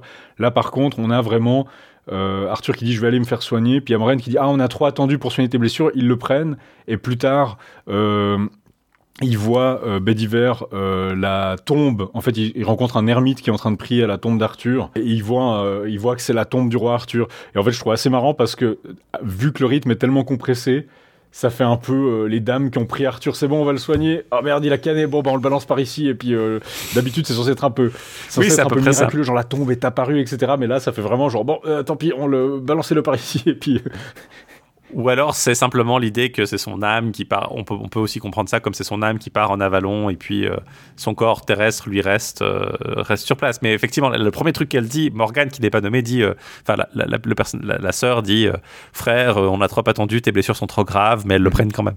on, va, on, va voir, on va voir ce qu'on peut ça faire. Ça rappelle hein. un peu l'épisode de Camelot, effectivement. Ça, rappelle vraiment l'épisode de Camelot où il est, il est bah, en train de, de dans l'agonie. maintenant, mais non. la purée de Baran sur la, sur la blessure. Euh, et donc après, c'est effectivement comme cet épisode. Il n'y a pas l'épisode nettoyage de la comté, effectivement, comme dans la, la Morlo Arthur, mais on a aussi l'épisode de tout le monde qui arrive pour vivre dans la chapelle les uns après les autres. C'est vraiment le, le, côté sitcom de, des chevaliers qui apparaissent les uns après les autres à Lancelot, et, euh, Bor, euh, Lionel qui est mort. Hector, oui, il y, a, en fait Lancelot euh, va rencontrer. Il y a la dernière entrevue entre Lancelot et Guenièvre, avec Guenièvre qui dit à Lancelot repars en Gaule, trouve-toi une femme, vis heureux, puis il dit je pourrais jamais faire ça, je vais faire comme vous et devenir ermite. Euh, il y avait Bort et Lionel qui s'étaient séparés pour couvrir plus de terrain. En fait, on dit que Lionel il est massacré à Londres. Mais on sait pas trop par qui, parce qu'il y, a, a plus censé avoir d'adversaires. Bon, bah, du coup, apparemment. Je crois que le sous-entendu, c'était les troupes de Mordred qui assiégeaient la reine. Ouais, voilà, il reste peut-être ceux-là qui n'étaient pas à la si on peut comprendre ça. Enfin, elle a réussi à s'échapper entre temps, donc. Euh, enfin, bref, oui, elle est, elle est, hum, Lionel meurt voilà, à Londres et puis reste encore Hector et Bort. Du coup, Bort et Lionel euh, se retrouvent avec, euh, avec Bédiver à la chapelle et d'autres chevaliers qu'on nomme pas. Il y a sept autres chevaliers. Et après sept ans, il meurt euh, en saint homme, en, prêtre. En fait, il célèbre la messe, on nous dit. Et il, il, est entouré, il est ramené à la Joyeuse Garde parce que quand il était chevalier, il avait fait vœu d'être enterré à la Joyeuse Garde. Et il peut pas du coup être enterré avec Arthur et Guenièvre qui sont mhm. enterrés ensemble. Et du coup, il est enterré séparément. Et euh, c'est là qu'Hector en fait débarque avec euh, Bédiver, euh, Bort et les autres et ils deviennent de nouveau ermites à la, à la mm. joueuse garde. ils, retrouvent la reine qui entre temps est morte dans son abbaye à Amesbury et là ils, vont l'enterrer avec à, à, la chapelle à Glastonbury. Il y a une vision aussi quand Lancelot meurt, l'évêque a une vision de Lancelot emporté au ciel par 37 000 anges, donc il est vraiment en odeur de sainteté.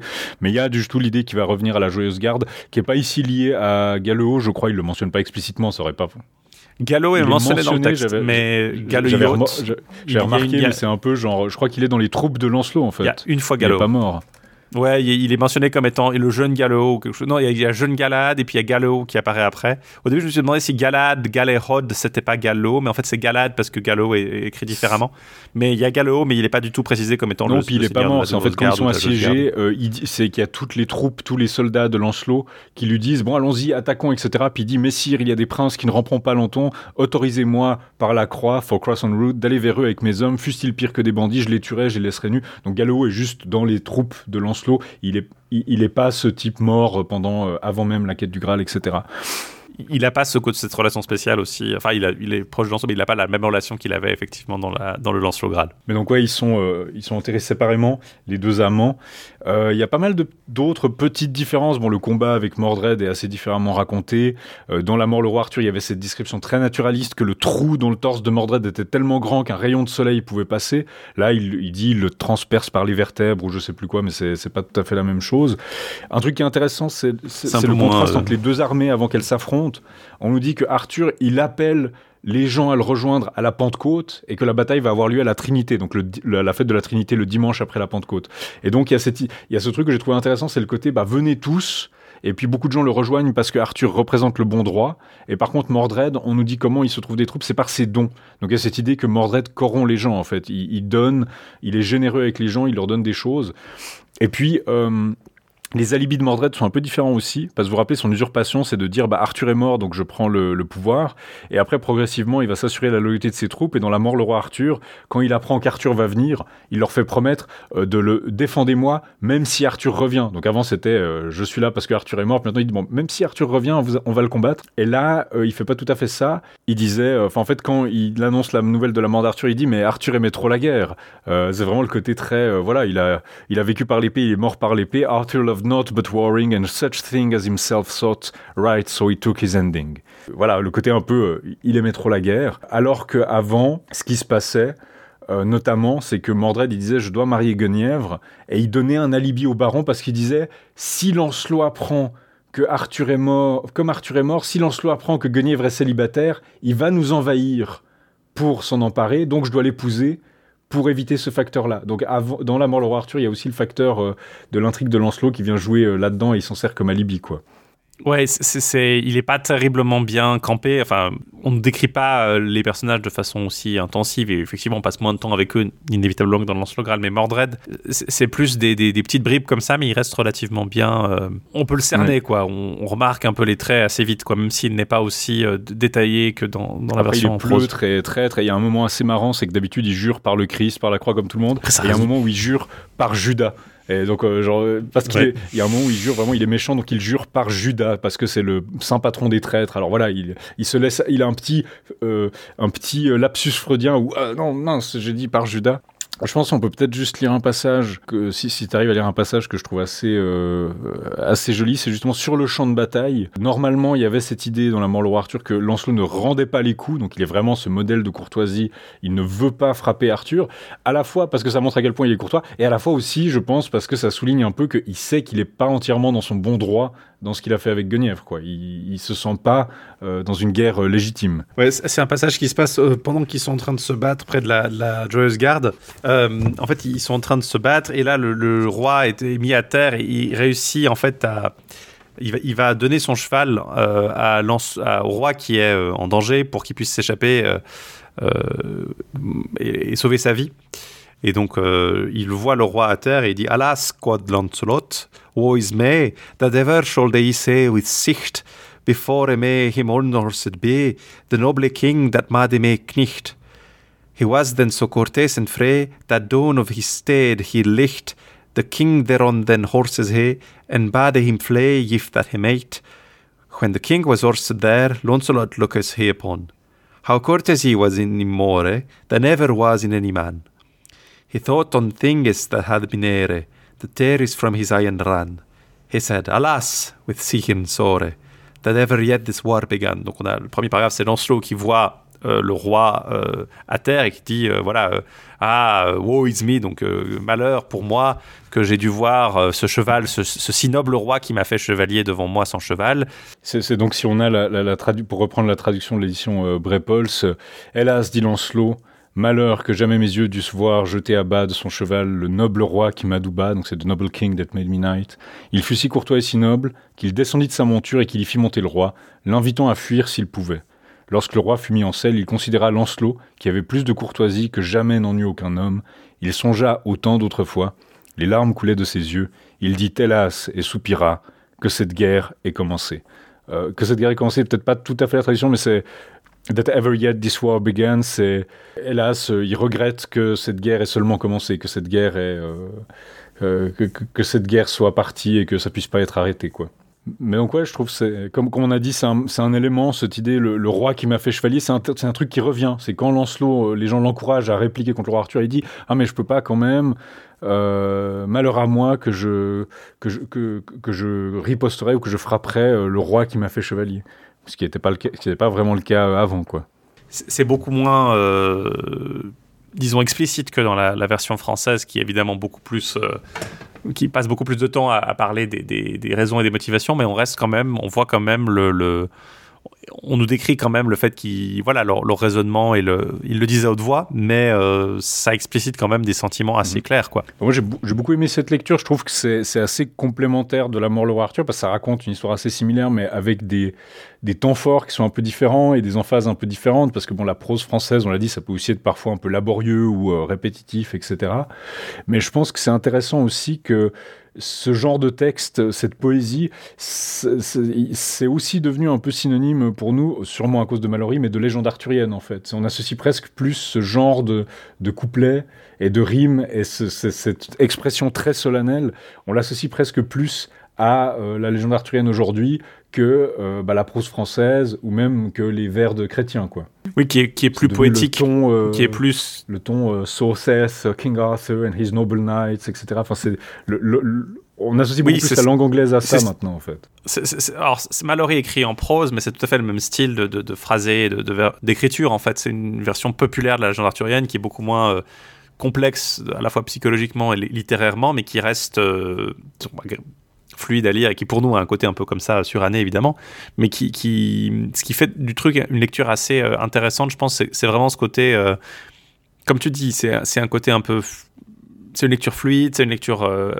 qui entraîne et qui explique pas mal le succès que ça a eu, je pense, pour solidifier la tradition du roman de chevalerie arthurien avec Mallory et après l'influence que ça a pu avoir sur les écrivains du 19e siècle et du 20e siècle dont on a parlé plusieurs fois. c'est pas sans, en fait c'est ça le truc, c'est que sans sans cette étape-là, sans ce passage-là par la langue anglaise, je sais pas si on aurait beaucoup cette matière de Bretagne globale en fait, mhm. ce, mythe immense du, roi euh, avec sa cour et tout ça. Parce que si la tradition en prose française est certes très importante, mais est-ce qu'elle a vraiment eu une influence propre sur la culture populaire? Hmm. C'est plus difficile à dire. Sans, sans, sans Mallory, si vous enlevez ce passage par Mallory, est-ce qu'il y a une tradition littéraire française qui va chercher ces textes en prose complexes euh, vraiment euh, difficile à lire, euh, avec des variantes parfois extrêmement bizarres, enfin une, histoire littéraire tout à fait complexe? Est-ce qu'il y a vraiment va y avoir une tradition qui va tirer de ça une matière condensée qu'on va pouvoir traduire dans plein de versions différentes à, l'époque moderne, enfin au, au, 19e siècle, au 20e siècle, et motiver en quelque, quelque part la, redécouverte de ces textes par des gens mhm. comme nous, quoi. je suis pas sûr. Euh, je pense que si le, vous avez peut-être Chrétien qui reste une figure importante, parce que c'est littérairement de, beaucoup plus important, d'une façon stylistique en tout cas, sur la qualité littéraire que les, versions en, prose française, je pense. Mais est-ce que vous avez cette vision unifiée du roi Arthur, ou est-ce que simplement c'est pas un cadre euh, à, peu près aussi éloigné pour nous? Enfin, euh, du point de vue littéraire, j'ai l'impression qu'on aurait eu une, ce serait devenu un peu ce que peut être le, la geste de mm. Charlemagne en fait, pour nous on aurait ces textes qui mentionnent une cour du roi Arthur, mais on n'aurait pas ce côté épique immense euh, qu'a acquis la matière de Bretagne. Un peu comme finalement la, cour légendaire de Charlemagne peut avoir. Euh, on connaît vaguement Roland, on connaît vaguement les épisodes comme ça, mais on n'a pas cette vision grande et unifiée d'une matière. Aussi épique et aussi importante pour nous. C'est pas euh, la légende de Charlemagne, euh, la geste autour de, la chanson de Roland, ça n'a pas eu une influence euh, dans la culture mondiale aussi importante aussi parce que bon bah voilà c'est le fait d'avoir d'être passé en anglais qui est devenu au XXe siècle la, langue principale disons de la monoculture ou en tout cas de la culture dominante du XXe siècle et du XXIe siècle, ça explique aussi pourquoi ça a beaucoup influencé notre vision de la légende arthurienne. On va vous laisser euh, sur, on va arrêter ici notre commentaire de, mais du coup assez court à lire, assez intéressant, assez accessible. On a quand même fait une heure euh, rien que sur ça, je pense. oui, je, prends juste un dernier euh, petit factoïde que j'ai pas trop réussi à caser, c'est que quand il y a la guerre entre Arthur et Lancelot, il y a deux miroirs un peu qui, qui, représentent un peu la différence avec la mort le roi Arthur. C'est que dans la mort le roi Arthur, il y a la question de comment est-ce qu'on va faire pour remplacer tous ceux qui sont partis de la table ronde. Donc il y a tous les proches de Lancelot qui font plus partie de la table ronde et il faut les remplacer du côté d'Arthur. Et dans euh, La mort d'Arthur Stanzaï, qui a un côté un peu plus marrant, c'est que Lancelot, euh, sa garnison est constituée par les dames qu'il a, parce qu'il a tellement secouru des dames au fil du temps qu'elles lui envoient euh, des barons, des chevaliers, des suivant leur rang, elles peuvent lui envoyer des troupes en fait. Et je pense c'est aussi sous-entendu que du coup, puisque Lancelot était tout le temps fidèle à Guenièvre, bah, il secourait pas des dames de manière intéressée, comme pouvait peut-être le faire Gauvin dans la tradition, euh, d'autres jolis cœurs. Et du coup, bah, c'est de nouveau une espèce d'excroissance, euh, peut-être aussi de son amour pour Guenièvre, qui fait que bah, les dames ont une belle dette envers lui, envers ce, noble chevalier. Mais voilà, on voit euh, belle, un développement de cette histoire d'amour classique, avec ces deux amours euh, impropre, l'amour de la Dame d'Astola, l'amour de Lancelot et, Guenièvre, euh, qui chamboule cet équilibre de la table ronde. Donc, on vous a parlé de la mort d'Arthur stanzaïque ou strophique, qui date de la moitié à peu près, peut-être, du XIVe siècle, moitié fin mhm. du XIVe siècle, on ne sait pas exactement quand, mais elle a été certainement écrite avant l'autre texte dont on va vous parler là, donc la mort d'Arthur allitérative, qui daterait, elle, plutôt de la fin, disons, du, dernier quart du, du XIVe siècle qui fait, on vous l'a dit, partie de cette tradition allitérative. Alors, euh, on, la distingue parfois, on les met en opposition, euh, mais les deux, en fait, reflètent une tradition chevaleresque, une tradition, euh, pardon, dynastique, de roman dynastique arthurien. Là où elles diffèrent, c'est vraiment dans le public et dans la tradition et la postérité littéraire qu'elles ont eue. Ou en tout cas, la postérité littéraire du genre auquel elles appartiennent. La tradition des romans anglais a été très influente plus tard. La tradition littérative, moins à l'exception peut-être justement de ce texte, puisque Mallory l'a utilisé euh, pour un de ses romans. Il représente d'ailleurs, euh, je crois que les Vinaver estime que c'est un des premiers, une des premières tentatives par Mallory de décrire un texte arthurien. C'est une modernisation du début de justement de la mort d'Arthur allitérative qu'il a après mis dans son, dans son Mortel d'Arthur. Hein. Mais le Mortel d'Arthur n'est pas forcément. Mallory le compose peut-être pas forcément comme une œuvre unique. Hein. Ça, c'est aussi beaucoup dû au fait qu'on ait eu justement ce, cette structure imposée par euh, Caxton qui a édité l'œuvre euh, pendant longtemps. L'œuvre de Mallory nous est connue que par sa version imprimée sous ce titre par Caxton. Euh, Vinaver, quand il découvre le manuscrit, la version manuscrite de Mallory qui n'a pas forcément ce titre-là, qui, lui il estime que ça doit être conçu comme les œuvres complètes de Mallory. Euh, et peut-être que là, il a raison. On voit effectivement euh, une tentative chez Mallory de, s'inspirer de ce récit. En tout cas, ce qui est certain, c'est que ça a eu pas mal d'influence sur Mallory et sur la vision qu'il voulait avoir du reste de la matière de Bretagne. Et de la même façon, la mort d'Arthur Stanzaïk a beaucoup influencé Mallory. Euh, on, vous l'a dit, hein, c'est les deux récits dont on est à peu près sûr qu'il les a lus en anglais, parce que quand la mort d'Arthur Stanzaïque diffère de la version française du euh, de la mort le roi Arthur, il préfère la mort d'Arthur Stanzaïque. Euh, il va et il va appliquer la façon de traiter la matière de Bretagne qu'a la mort d'Arthur Stanzaïque au reste de, de, ses sources françaises. Donc c'est clair que ces deux récits ont une influence. La mort d'Arthur allitérative, par contre, elle a une influence fondamentale chez Mallory, mais elle appartient à un, genre littéraire qui est un peu plus euh, obscur, disons, qui va être euh, qui a été pas mal euh, redécouvert au cours du XXe siècle et qui est, qui est maintenant très étudié, très apprécié. Donc ce, revival, cette renaissance allitérative, c'est un style. dans les deux cas, les deux textes viendraient du nord des Midlands, de la frontière avec le nord de l'Angleterre. Ça se, ça se remarque dans leur langue, dans leur zone d'intérêt, mais la mort d'Arthur allitérative viendrait d'un milieu, disons, peut-être plus aristocratique, euh, petite noblesse peut-être, euh, classe marchandisée, mais certainement plus lettrée que le côté roman populaire de euh, la mort d'Arthur Stanzaïque qui peut-être s'adressait à un public un peu plus large, chevalier au-delà de ça. On est dans une époque où il faut bien comprendre que si on a ces romans qui commencent à arriver autour du XIVe siècle en anglais, c'est parce qu'on a un public qui, veut les lire en anglais. Mm. Avant ça, au XIIIe siècle, le public des romans de ce style, bah, il les lit en français, parce qu'il peut lire le français.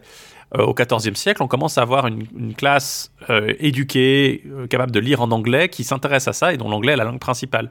Des gens qui parlent peut-être français, mais qui sont anglophones de base, et l'anglais va devenir, en raison notamment de la guerre de Cent Ans, qui voit une opposition entre le royaume d'Angleterre, certes encore très francophone, très francisé, mais après la fin des plantagenets directs, donc après la mort de Richard II, enfin après le détrônement de Richard II par son, cousin Henri IV, on est toujours chez des Plantagenets, mais la famille de Jean de Gand, donc l'oncle de Richard II, le, fils de, un autre fils d'Édouard III, euh, on va commencer à utiliser l'anglais comme langue officielle, comme langue du royaume, et euh, la littérature anglaise vraiment va prendre son envol à ce moment-là. C'est l'époque de Chaucer, c'est l'époque de, de, de, Gower, c'est l'époque de, On a parlé de John Trevisa qui a traduit le, le Polychronicon la dernière fois, euh, c'est l'époque de Pierce Plowman. Il y, y, a William Langland qui est nommé comme l'auteur de Pierce Plowman. On n'est pas entièrement sûr de son identité comme Chaucer, mais il semblerait, il semble entièrement avoir existé. On a pas mal d'auteurs qui commencent à émerger, qui viennent de milieux plus ou moins, disons, modeste. Chaucer, son, grand-père était, euh,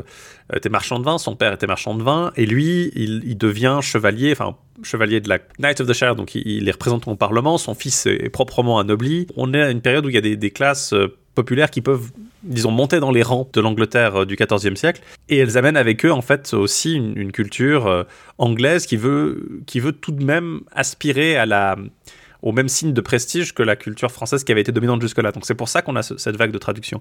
Et la différence entre cette tradition, disons, euh, euh, plus classique que représente la d'Arthur stanzaïque et la tradition littérative, c'est que la tradition stanzaïque, elle est quand même plus, on l'a dit, hein, ça ressemble plus à un film où c'est, ça a ce côté un peu plus, disons, simple, plus accessible.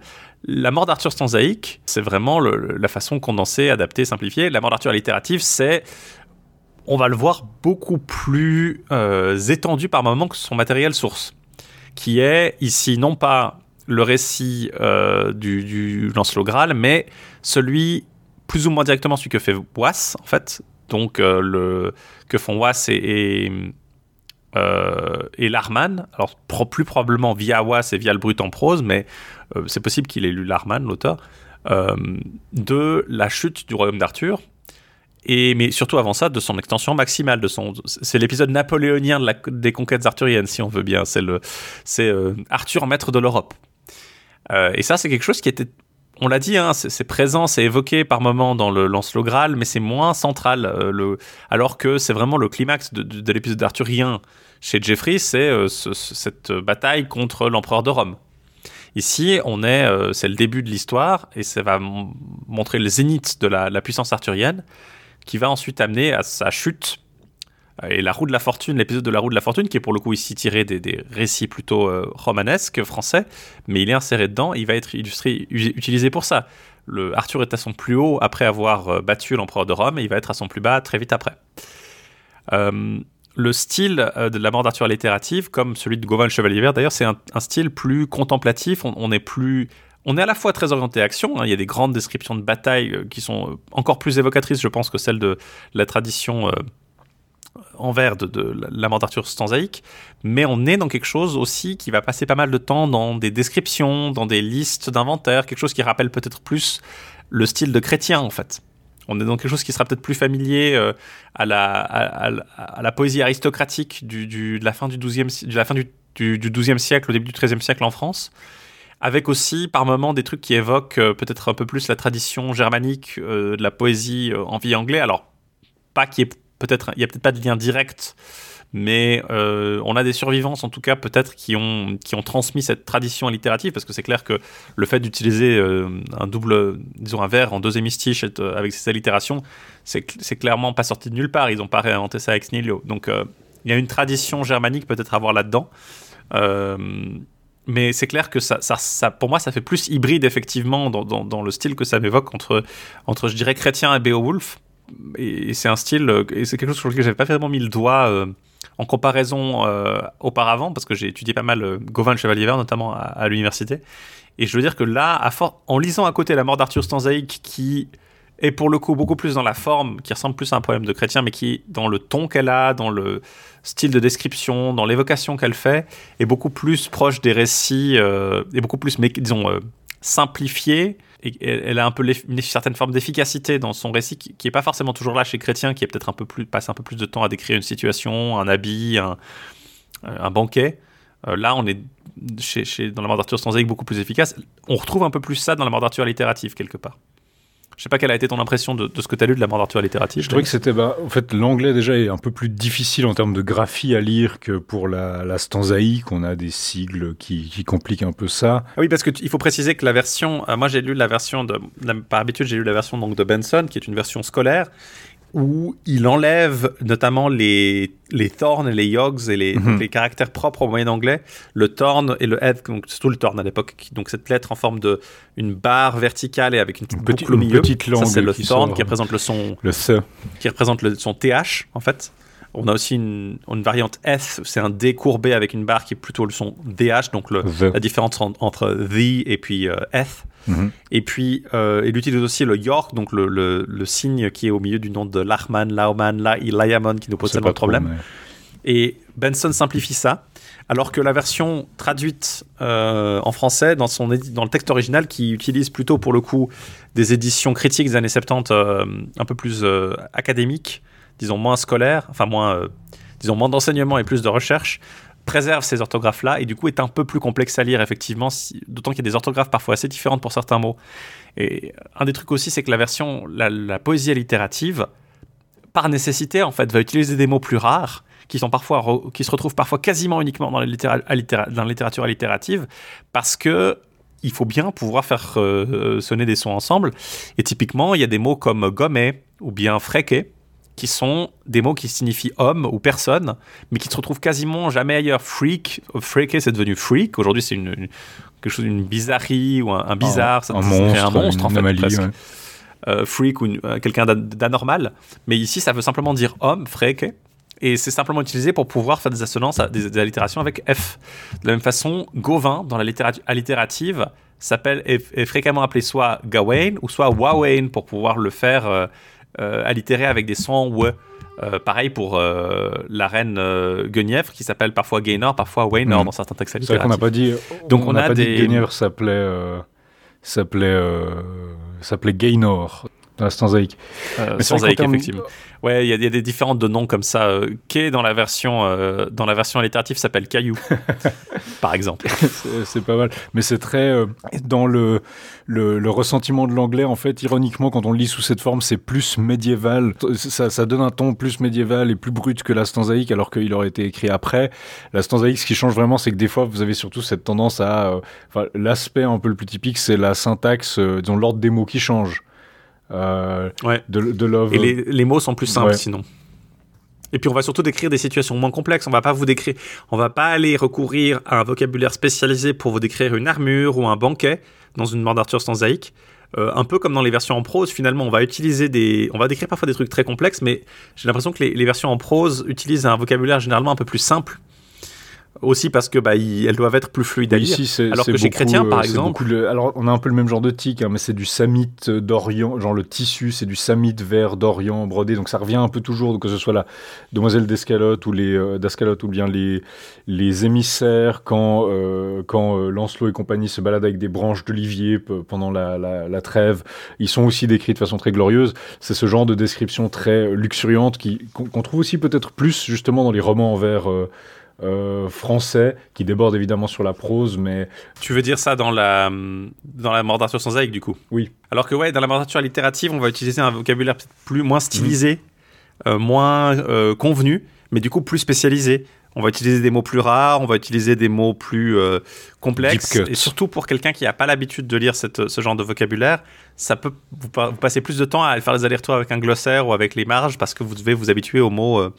Euh, donc ça pour le coup je recommanderais vraiment alors ça, vaut la peine de, se lire hein. Euh, je vous lirai peut-être un extrait euh, pour vous donner une idée de, comment ça se lit la première le, premier paragraphe enfin disons la première disons ironiquement l'édition de Benson les divise en strophes même si elles ne le sont pas dans le texte original Now great and glorious God through grace of himself and the precious prayer of, of his priest mother. Donc euh, maintenant, grand Dieu glorieux par la grâce de lui-même et la précieuse prière de sa mère de prix, donc de sa mère privilégiée ou de, de, estimée, Shield us from shames dead and sinful workers, and give us grace to go and govern us here in this wretched world through virtuous living, that we may care till his court the kingdom of heaven, when our souls shall part and sunder from the body, ever to be belled and to be in bliss with himself.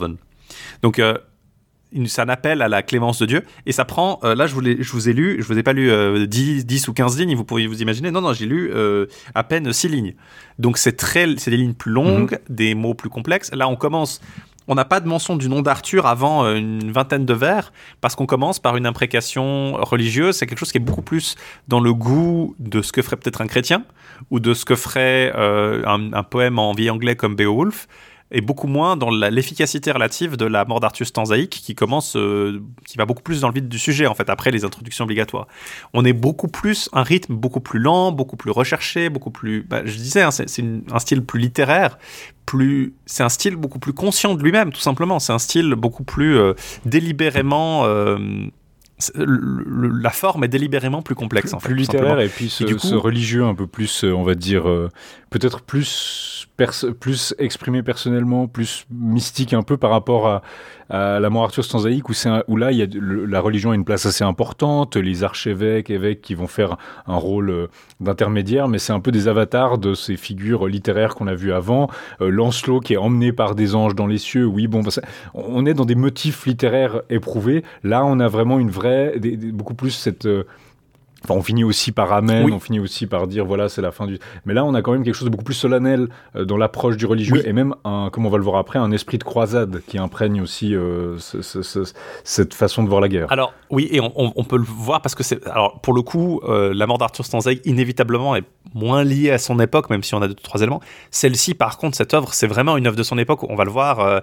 il y a beaucoup de références à des éléments historiques réels de l'époque. Simplement, par exemple, euh, bah, tu, mentionnes la croisade. On est à la fin du XIVe siècle. C'est un moment où on se demande est-ce qu'il faudrait pas refaire une croisade.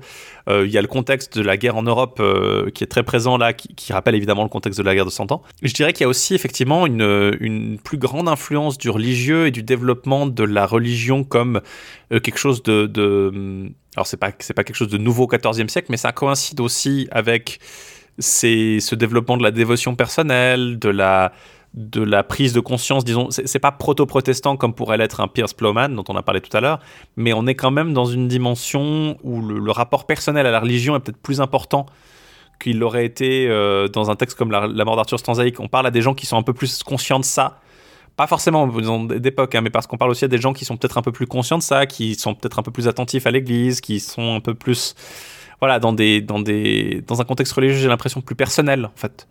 Et ça se traduit peut-être un peu plus dans la façon dont on rappelle l'importance de Dieu, euh, l'importance de la, de la dévotion. Euh, et c'est quelque chose qu'on trouve aussi dans Gauvin et Chevalier Vert. Et les textes allitératifs ont souvent se font un peu effectivement euh, allégorico, mystiques, qui se prêtent bien à, cette, à cette interprétation religieuse, disons. Alors qu'un texte comme La mort d'Arthur Sanzaïque, il y a la religion dedans, mais c'est pas quelque chose qui est lié au lecteur ou à l'auteur de façon aussi claire la littérature dévotionnelle, c'est quelque chose de très important en moyenne anglais. C'est quelque chose de très. Alors, je, vais peut-être un biais parce que mes professeurs euh, à, Lausanne euh, y passaient pas mal de temps. C'est quelque chose qui, était euh, un centre d'intérêt assez important. Mais c'est clair que ça joue un rôle ici, je pense, assez important dans le, dans la littérative. Donc le récit de la mort d'Arthur littérative, une fois qu'on a dispensé avec ces ces, imprécations religieuses, on tombe sur une cour d'Arthur qui célèbre parce que les conquêtes d'Arthur sont, euh, sont immenses. Il a conquis, et on a une longue liste de tous les territoires qu'il a conquis d'un bout à l'autre de, l'Occident. Euh, et ces, listes se prêtent aussi assez bien évidemment à la poésie allitérative, puisque bah, vous pouvez faire euh, allitérer euh, assez facilement euh, Touraine et Toulouse, Bayonne et Bordeaux, euh, Guyenne, Gotland et Grèce, donc mhm. la Guyenne, le pays des Goths et la Grèce, la Bourgogne, le Brabant et la Bretagne mineure, donc la petite Bretagne. Ça permet de faire des longues listes d'allitération assez, assez faciles, disons, qui permettent de faire monter votre, votre, votre lignage si vous êtes méchant, mais aussi de, de de donner cette impression de, conquête. Ça, facilite aussi quelque part cette, cette impression qu'on a que le royaume d'Arthur est immense parce qu'on liste tous ces royaumes. Il y a cette allitération. Il y a un catalogue, il y a un inventaire, on va faire un peu le tour. Euh, donc c'est aussi, euh, on dit que c'est un style qui compresse, mais c'est aussi un style qui va développer, quoi, qui va euh, pouvoir étirer certaines. Voilà. on va ralentir sur certaines choses et puis C'est ça en fait le propre de la littérature allitérative. Et puis ça donner justement bah, ces jeux de sonorité, prendre tous les noms de pays qui se ressemblent, les aligner, etc. Je sais pas si vous, si vous regardez un équivalent cinématographique, prenez quelque chose comme, euh, bah, on, a parlé de, de The Viking, on avait parlé ensemble dans, notre, dans un autre de nos podcasts que vous avez peut-être euh, entendu, on avait parlé de, c'était euh, de, Northman. Mm-hmm le film de Robert Eggers sur les qui adaptait l'histoire de Hamlet. Euh, c'est notre épisode inédit. Notre épisode inédit. Est-ce qu'on en avait fait un épisode de secret euh, diffusé Je crois que vous l'avez pu l'écouter si vous avez euh, soutenu notre. C'était pour les patrons à l'époque. Enfin, le truc, le truc n'existe pas, donc c'était très très exclusif. Mais il faut qu'on le ressorte. Voilà. Mais un, film comme ça, hein, ça, ça, vous fera peut-être plus penser au, bah, assez logiquement, je dirais, au Perceval de, de avec avec Lucchini de. C'est qui qui avait fait C'est euh. René qui avait fait ce. C'est Romer, euh, ouais, le Perceval de Romer, euh, le. Ces films historiques peut-être un peu plus contemplatifs.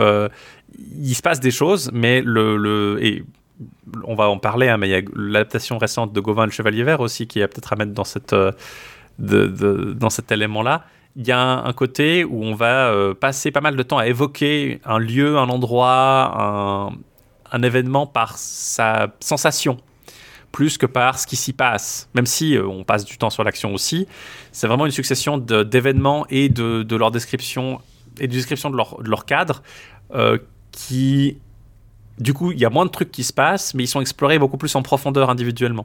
Alors que dans la mort d'Arthur Stanzaïque, on passe d'un endroit à l'autre beaucoup plus rapidement, en fait. Hmm. Donc, dans ce cadre-là de célébration à la cour d'Arthur, on a une ambassade qui arrive du, euh, de l'empereur de, de, Rome, euh, Lucius Sibernus, donc euh, Lucius Liber, Lucius l'Espagnol. ça, on est, on est clairement dans la lignée d'Oise où Lucius est, empereur de Rome. Chez Jeffrey, c'est un peu plus ambigu. Il est à la fois décrit comme procurateur ou comme gardien de l'Ouest donc, et empereur. Est-ce que chez Jeffrey, il est déjà empereur de l'Empire romain d'Occident? On parle d'un Léo qui serait donc empereur romain d'Orient ou empereur ou alors empereur unique, comme c'était le cas euh, à la fin du, du, 5e siècle. Euh, toujours est-il qu'ici, on a clairement un, seul empereur de Rome, c'est lui, et il a un, subaltern qui s'appelle Léo, donc c'est pas du tout euh, une relation d'égal à égal. L'empereur de Rome, donc, lui envoie des sénateurs, un sénateur nommé Pierre, qui va accuser Arthur d'avoir outrepassé. Il, est vassal de Rome depuis Jules César, comme tous les rois bretons, et il doit payer tribut à Rome. Il doit se rendre à, Rome d'ici au 1er août pour, pour faire hommage au roi Lucius, et à qui il a bien embêté en, en, extendant ses conquêtes sur le continent. et ses conquêtes sur le continent, c'est l'équivalent en fait de la guerre contre Froll d'Allemagne, hein, l'espèce de, de, laquais romain qu'il bat chez Geoffrey et chez, mais aussi dans le, Lancelot Graal. Arthur, bien sûr, s'en dédie. Il va dire non, non, non, mais attendez, euh, à, part, euh, Uther, à part Uther, mon père, euh, on, détenait les droits sur ces terres du continent en nom propre, et plusieurs de nos ancêtres, dont Brennus, il réinterprète, c'est un rappel que la, tradition historique réinterprète Brennus, donc qui est pas du tout un breton dans la tradition, enfin dans l'histoire romaine, c'est un, un Sénon, mais il est ici présenté comme un roi de Bretagne qui a assiégé Rome. Bah là, pareil, on nous dit, voilà, Rome c'est, on a des droits sur Rome parce que nos ancêtres ont assiégé Rome, et même Constantin qui a découvert la vraie quoi, c'est un cousin. effectivement, il y a une tradition qui veut que, Constantin, euh, bah, effectivement, il est né en Angleterre, il a été proclamé empereur à York, euh, son père était en et selon la tradition de Geoffrey, il a épousé son père, Constance avait une épouse bretonne, mm. et donc il est cousin d'Arthur par là. Donc bref, Constantin, mon cousin, était empereur de Rome, on a des droits sur Rome nous-mêmes. Euh, vous allez lui dire, après avoir un peu délayé, parce qu'il va d'abord euh, euh, menacer euh, le, sénateur, il va lui dire non mais vous, vous, rendez compte comment vous me parlez, le sénateur a, très peur. Il va finalement leur dire rentrez chez, chez votre empereur, dites-lui voilà, je vais venir et je vais vous, vous mettre sur la gueule, essentiellement. Et donc, c'est ce qui va se passer. Il va aller avertir, Pierre va partir, il va aller avertir le l'empereur de Rome, qui va lui-même mobiliser banc et arrière-banc. Alors il y a une temporalité un peu bizarre parce qu'on est à Noël, ça se passe à Noël, le, récit commence le jour de Noël et, et, donc Arthur fait son annonce le 1er, le 1er euh, décembre, enfin le jour de l'an, et après l'épiphanie, ils partent pour aller annoncer la chose à l'empereur de Rome, et l'empereur de Rome dit il faut qu'on soit mobilisé avant Pâques. Hmm. Et puis dans le même temps, après, on revient un peu en arrière, on nous dit à la Saint-Hilaire, donc à la Saint-Hilaire, donc euh, début janvier, euh, qui est le début de l'année judiciaire en Angleterre à l'époque, Arthur va euh, mobiliser ses propres troupes en préparation pour aller. Euh, et on ne sait pas très clair si. parce que Arthur lui avait dit Ah, je serai face à vous à Lamas, donc au premier. Ah, ça a l'air de se dérouler sur six mois, mhm. mais c'est quand même relativement peu clair si c'est vraiment six mois ou c'est pas plutôt un an et demi vu les temps de voyage impliqués, parce que Lucius mobilise à peu près tout le, tout le pourtour méditerranéen. Quoi. Il y a le roi de Libye, le, roi le sultan de Libye, le sultan de Syrie, le roi de Grèce, des rois d'à peu près partout, Arménie, Mésopotamie de, d'Elam. Il, y a des Élamites qui se retrouvent là. On avait dit que chez Jeffrey, il y avait un côté un peu anachronique, où il y a déjà, il y a, basiquement déjà des Arabes euh, autour de la Méditerranée Sud, et même, euh, ils, ont, un, je crois, un roi musulman d'Espagne euh, qui s'appelle Ali quelque chose. Ouais, là, il n'y a pas de musulmans. Là, il y a pas de. C'est clairement. C'est des païens, mais c'est pas des musulmans. Donc, on peut penser que c'est éventuellement des Zoroastriens ou des des, Persans, ou alors euh, et la plupart des gens qui sont décrits comme sarrasins, en mhm. fait, et c'est là que c'est intéressant, c'est qu'il va mobiliser les troupes jusque en Lituanie et en Prusse. Donc on est aux frontières, vraiment au-delà des frontières traditionnelles de l'Empire romain, mais on est dans les territoires qui sont des lieux de croisade à l'époque. Euh, la fin du XIVe siècle en Angleterre, on a une grande conscience des voyages de Prusse parce que bah, la chevalerie euh, anglaise, elle s'y rend. Le roi Henri IV, il y allait quand il était jeune. Mhm il y a une tradition d'aller euh, faire son voyage de Prusse, d'aller se battre contre des, païens prussiens. C'est les derniers païens qui restent en, Occident. Oui, euh, aux côtés des chevaliers teutoniques. En fait. D'ailleurs, les chevaliers teutoniques organisent d'ailleurs pour les nobles, parce que parfois, pour faire pénitence, vous devez faire vœu de croisade. C'est-à-dire, vous avez fait un truc assez grave pour vous rattraper, vous faites vœu de croisade. Et puis, disons, partir en Terre Sainte, c'est compliqué, il n'y a plus vraiment de succès. Et donc les chevaliers teutoniques vont organiser un peu des espèces de safari express pour nobles. Donc justement, Henri IV, c'est un bon exemple, où ils font des expéditions de quelques semaines, où on fout le feu à un village euh, lituanien. Enfin, c'est assez... En, réalité, c'est affreux. Mais on organise des croisades un peu express qui sont plus proches et qui vont attirer beaucoup plus... et qui vont parfois attirer plus de monde, quoi. Et, du coup, ça fournit des, païens et des sarrasins tout à fait euh, d'époque pour l'auteur de la mort littérative, qui parle beaucoup de sarrasins pour décrire justement les lituaniens, les prussiens, mais aussi pour décrire des, peuples germaniques du mm. nord de l'anglais. Et en fait, quelque part, on a un peu la sensation qu'Arthur, euh, qui va affronter ces gens dans le cadre de sa guerre contre Lucius, en fait, se prépare à, à des ennemis qui vont aussi s'allier contre lui avec Mordred après. Mm. Euh, c'est pas très explicitement dit, mais c'est assez clair que, de toute façon, c'est déjà des ennemis qui sont régulièrement, euh, qui sont régulièrement confrontés à, la Bretagne, puisque Engest et Orsar en faisaient partie aussi avant euh, le règne d'Arthur, sous Vortigern. Mais c'est clair qu'il y a un sous-entendu, et c'est explicitement dit que, que, Mordred va s'allier avec ces gens-là, ceux du nord-est spécifiquement après. Donc toute la, toute la partie est de l'Empire est, mobilisée en fait. Tu mentionnes que ces, euh, Sarrasins, on les retrouve justement chez les vieux Prussiens Libaltes, et puis c'est une des ambivalences du terme Sarrasin. Hein. On dit souvent bah, les, les Sarrasins qui attaquent Roland, en fait ce seraient des Basques. Mais en fait le terme il est régulièrement, euh, on, a, on a mentionné avant les chansons de geste, la geste de Charlemagne, c'est assez courant d'avoir des Sarrasins qui ont une géographie, on va dire une géopolitique plus étendue. Euh, là je lisais Les Enfances Guillaume, de Guillaume d'Orange, et puis dans les Sarrasins, enfin son grand ennemi c'est Thibault l'Arabe, euh, qui vient d'Esclavonie, donc euh, les Slaves, les Arabes, il y a aussi des Hongrois. Donc c'est un peu tous ceux qui sont un peu aux marges de la chrétienté, ça devient des Sarrasins. Chez, Kinghorn, qui est là, le roman euh, anglo-normand dont je vous parlais plus tôt, c'est un roman, donc ça se passe clairement dans un pays qui, est clairement l'Angleterre, en fait, et, les ennemis, c'est des Sarrasins, mais en fait, c'est des Vikings, c'est des païens germaniques, mais c'est des Vikings. Et c'est dans, chez Havelock, qui a le récit, plus ou moins le même récit que Kinghorn, mais un peu plus modernisé. Là, c'est clairement des Danois et des, des, des, Norvégiens. Donc, euh, Sarrazin, c'est un terme extrêmement polyforme qui veut simplement dire, dans ce contexte-là, euh, impie, en fait, euh, hérétique, euh, païen, ce que vous voulez. Ça pas forcément besoin d'être, ils n'ont pas forcément besoin d'être avec des gros cimetières et des, des turbans. Hein, euh, faut pas s'imaginer ça. Et d'ailleurs, le récit allitératif ne fait pas de mention de. On n'a pas des mahouneries ou ils n'ont pas de mahomeries ou de trucs comme ça. On est dans un. À part le mot sarrasin, on n'est pas tellement dans un, truc très spécifique à des musulmans. Donc c'est assez intéressant de voir qu'il n'y a pas ce côté. Euh, euh, bah, anti-musulman qu'on pourrait avoir dans, un récit euh, du XIIIe siècle qui s'inquiète beaucoup plus des croisades en, en, Orient, alors qu'ici, les seules croisades qui sont vraiment... alors, on mentionnera à la fin les croisades. Il y a un passage où on mentionne l'idée d'une croisade pour libérer le tombeau du Christ, mais dans les faits, enfin, les ennemis à l'époque, ça aurait pas été des, ça aurait pas été des musulmans de toute façon. À l'époque d'Arthur, ça aurait été des, hmm. des orthodoxes, ça aurait des, des romains orthodoxes, des, des, une autre partie de la chrétienté calcédonienne. Euh, et d'ailleurs, à l'époque, euh, à la fin du XIVe siècle, c'est beaucoup plus simple d'aller faire son pèlerinage à Jérusalem si vous voulez y aller. Euh, Henri IV, d'ailleurs, il y va. Euh, en revenant de son sa, sa croisade en Lituanie, il va à, hmm. Jérusalem. Il prend une galère à Venise, enfin près de Rome ou à Venise, je sais plus exactement d'où il part. Et il va, il fait quelques jours de navigation, il, s'arrête en Terre Sainte il va voir le tombeau du Christ, tout le monde est très content, il y a des gentils musulmans sur place. il n'y a, pas, pas tellement cette confrontation euh, entre l'islam et la chrétienté qu'il aurait pu y avoir avant. Bah, c'est aussi, une des, aussi une des grandes ironies de l'histoire des croisades, c'est que les croisades en Terre Sainte, c'est celles qu'on associe le plus logiquement, parce que c'est elles qui lancent le mouvement, mais c'est globalement les seules qui ont, sur le long terme, échoué. Euh, les croisades nordiques, les croisades de glace, elles ont christianisé l'Est de l'Europe. La Reconquista, elle a marché. La croisade contre les Albigeois, elle a marché. Mais en Palestine, c'est celle qu'on associe le plus. Et pourtant, c'est les seuls qui n'ont pas réussi à imposer à long terme le christianisme dans cette région. Quoi.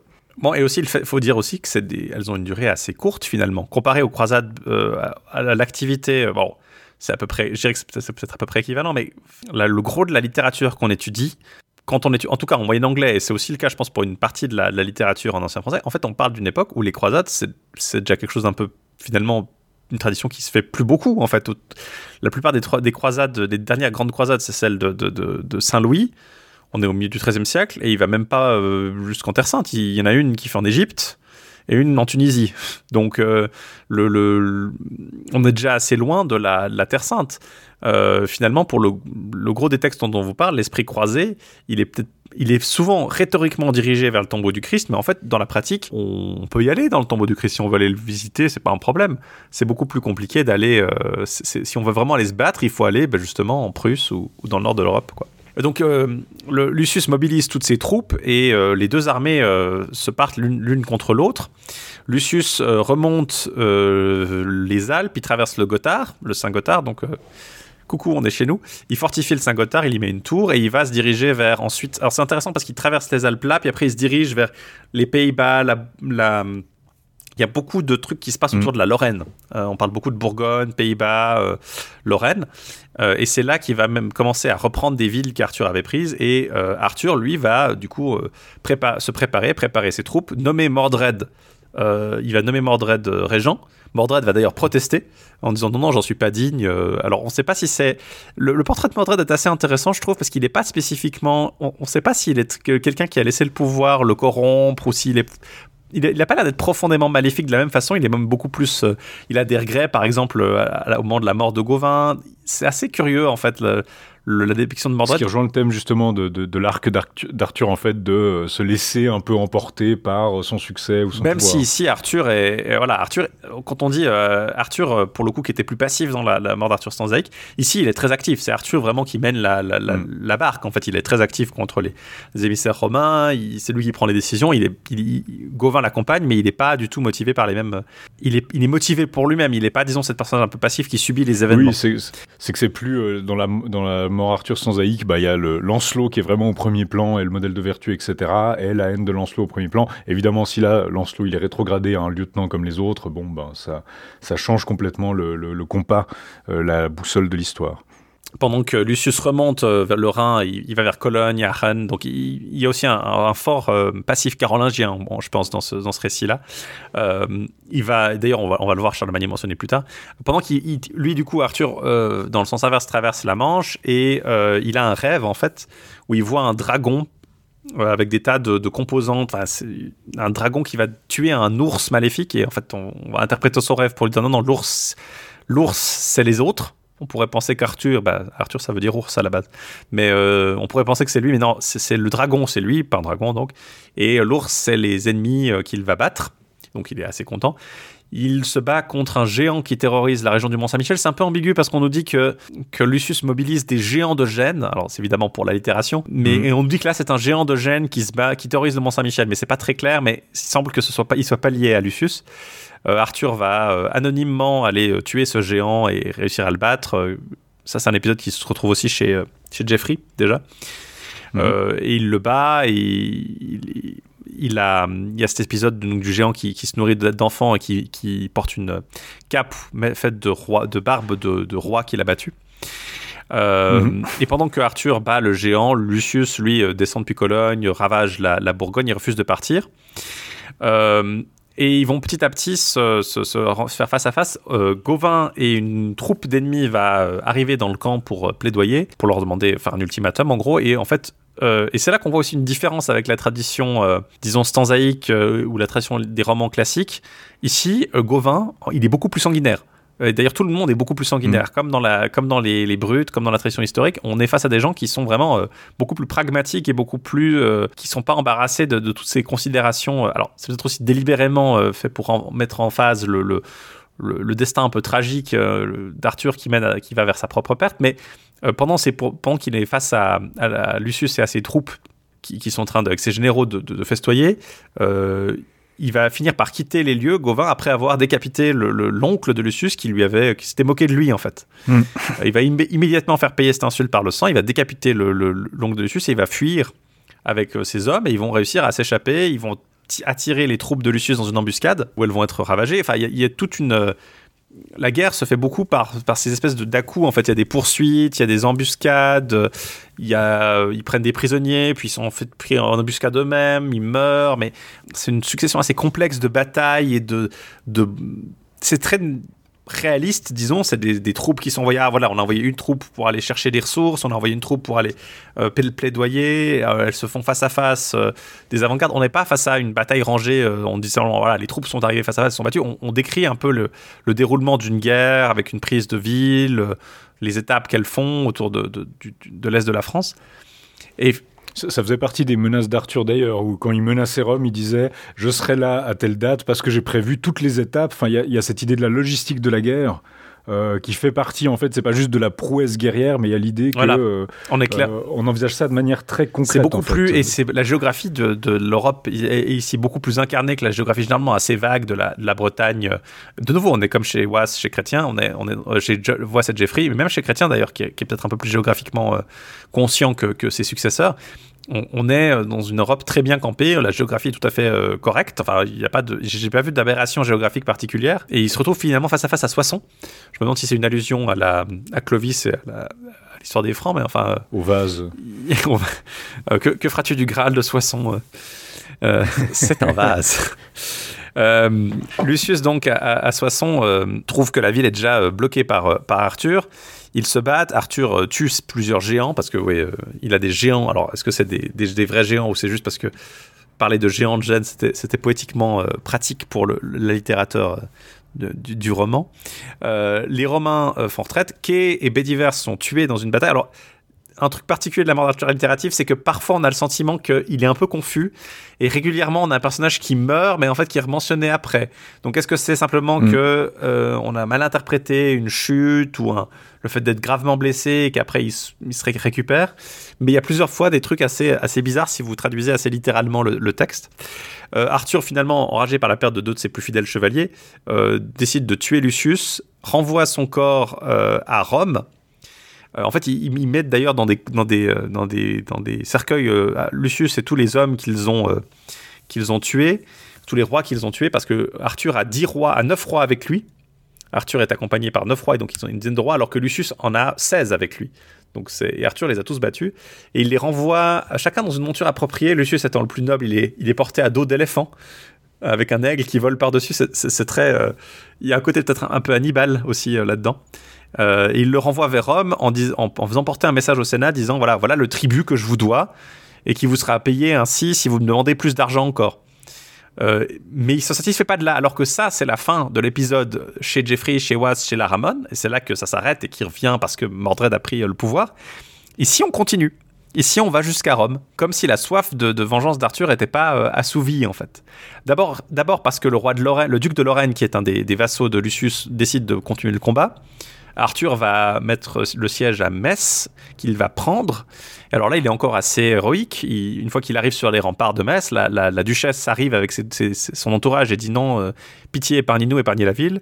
Et Arthur, très noble, dit oui, oui, bien sûr, nous allons vous épargner, vous allez, nous allons épargner la ville, mais votre mari, lui, doit mourir. Et donc, il va tuer le, duc de Lorraine. Et c'est le, premier indice qu'il y, a un peu une soif comme ça de vengeance et de, de guerre. Arthur, depuis Metz, fait son chemin, il arrive à Lucerne, une riche tradition touristique de la Suisse centrale euh, commence là. Il s'arrête à Lucerne pendant un petit moment. On a discuté le, lieu d'origine évidemment de la légende arthurienne. Bah oui, parce que il, Clément. c'est ça. Non, mais on, nomme explicitement le fait qu'il passe par plusieurs. On, nomme à plusieurs reprises. Il mentionne le Saint Gothard et le Saint, le Grand Saint Bernard aussi qui est mentionné. je crois que le Grand Saint Bernard, il passe mm. par le Gothard à l'aller parce que on, et on nous dit, hein, la géographie est tout à fait correcte. À Lucerne, il s'embarque sur des galères et il traverse alors, euh, le, texte anglais dit straight, donc un détroit, mais en fait, c'est assez clairement le lac des quatre cantons. La traduction française mm. parle dans des notes du lac de Lucerne, ce qui m'amuse beaucoup, euh, parce que c'est Lake Lucerne en mm. anglais, effectivement, mais c'est le, le, lac des quatre cantons, qui est espèce de long lac euh, très difficile de passer autour à l'époque, parce qu'il n'y a pas de route très facile. Par contre, avec le lac. Bah, oui, pour ceux qui ne le connaissent pas, il forme une espèce de grande croix un peu tordue. c'est surtout un grand L, en fait, il y a un grand bras qui va jusqu'à Lucerne, puis après, ça tourne autour. Il y a Schwitz, enfin, il y a Brunnen, qui est le, port principal de Schwitz, qui, qui est plus haut. Et après, vous descendez vers le sud et vous arrivez en bas de la vallée d'Ori. Et euh, ah, donc, il, il, est monté sur des bateaux avec ses troupes, il est descendu jusqu'à Ori. Et il est remonté vers le Gothard, ce qui est tout à fait le chemin que vous prenez pour aller, euh, pour, si vous voulez traverser le Saint-Gothard. C'est par là. Donc voilà, c'est mon petit moment. Euh, tiens, il connaît bien sa géographie arthurienne, effectivement.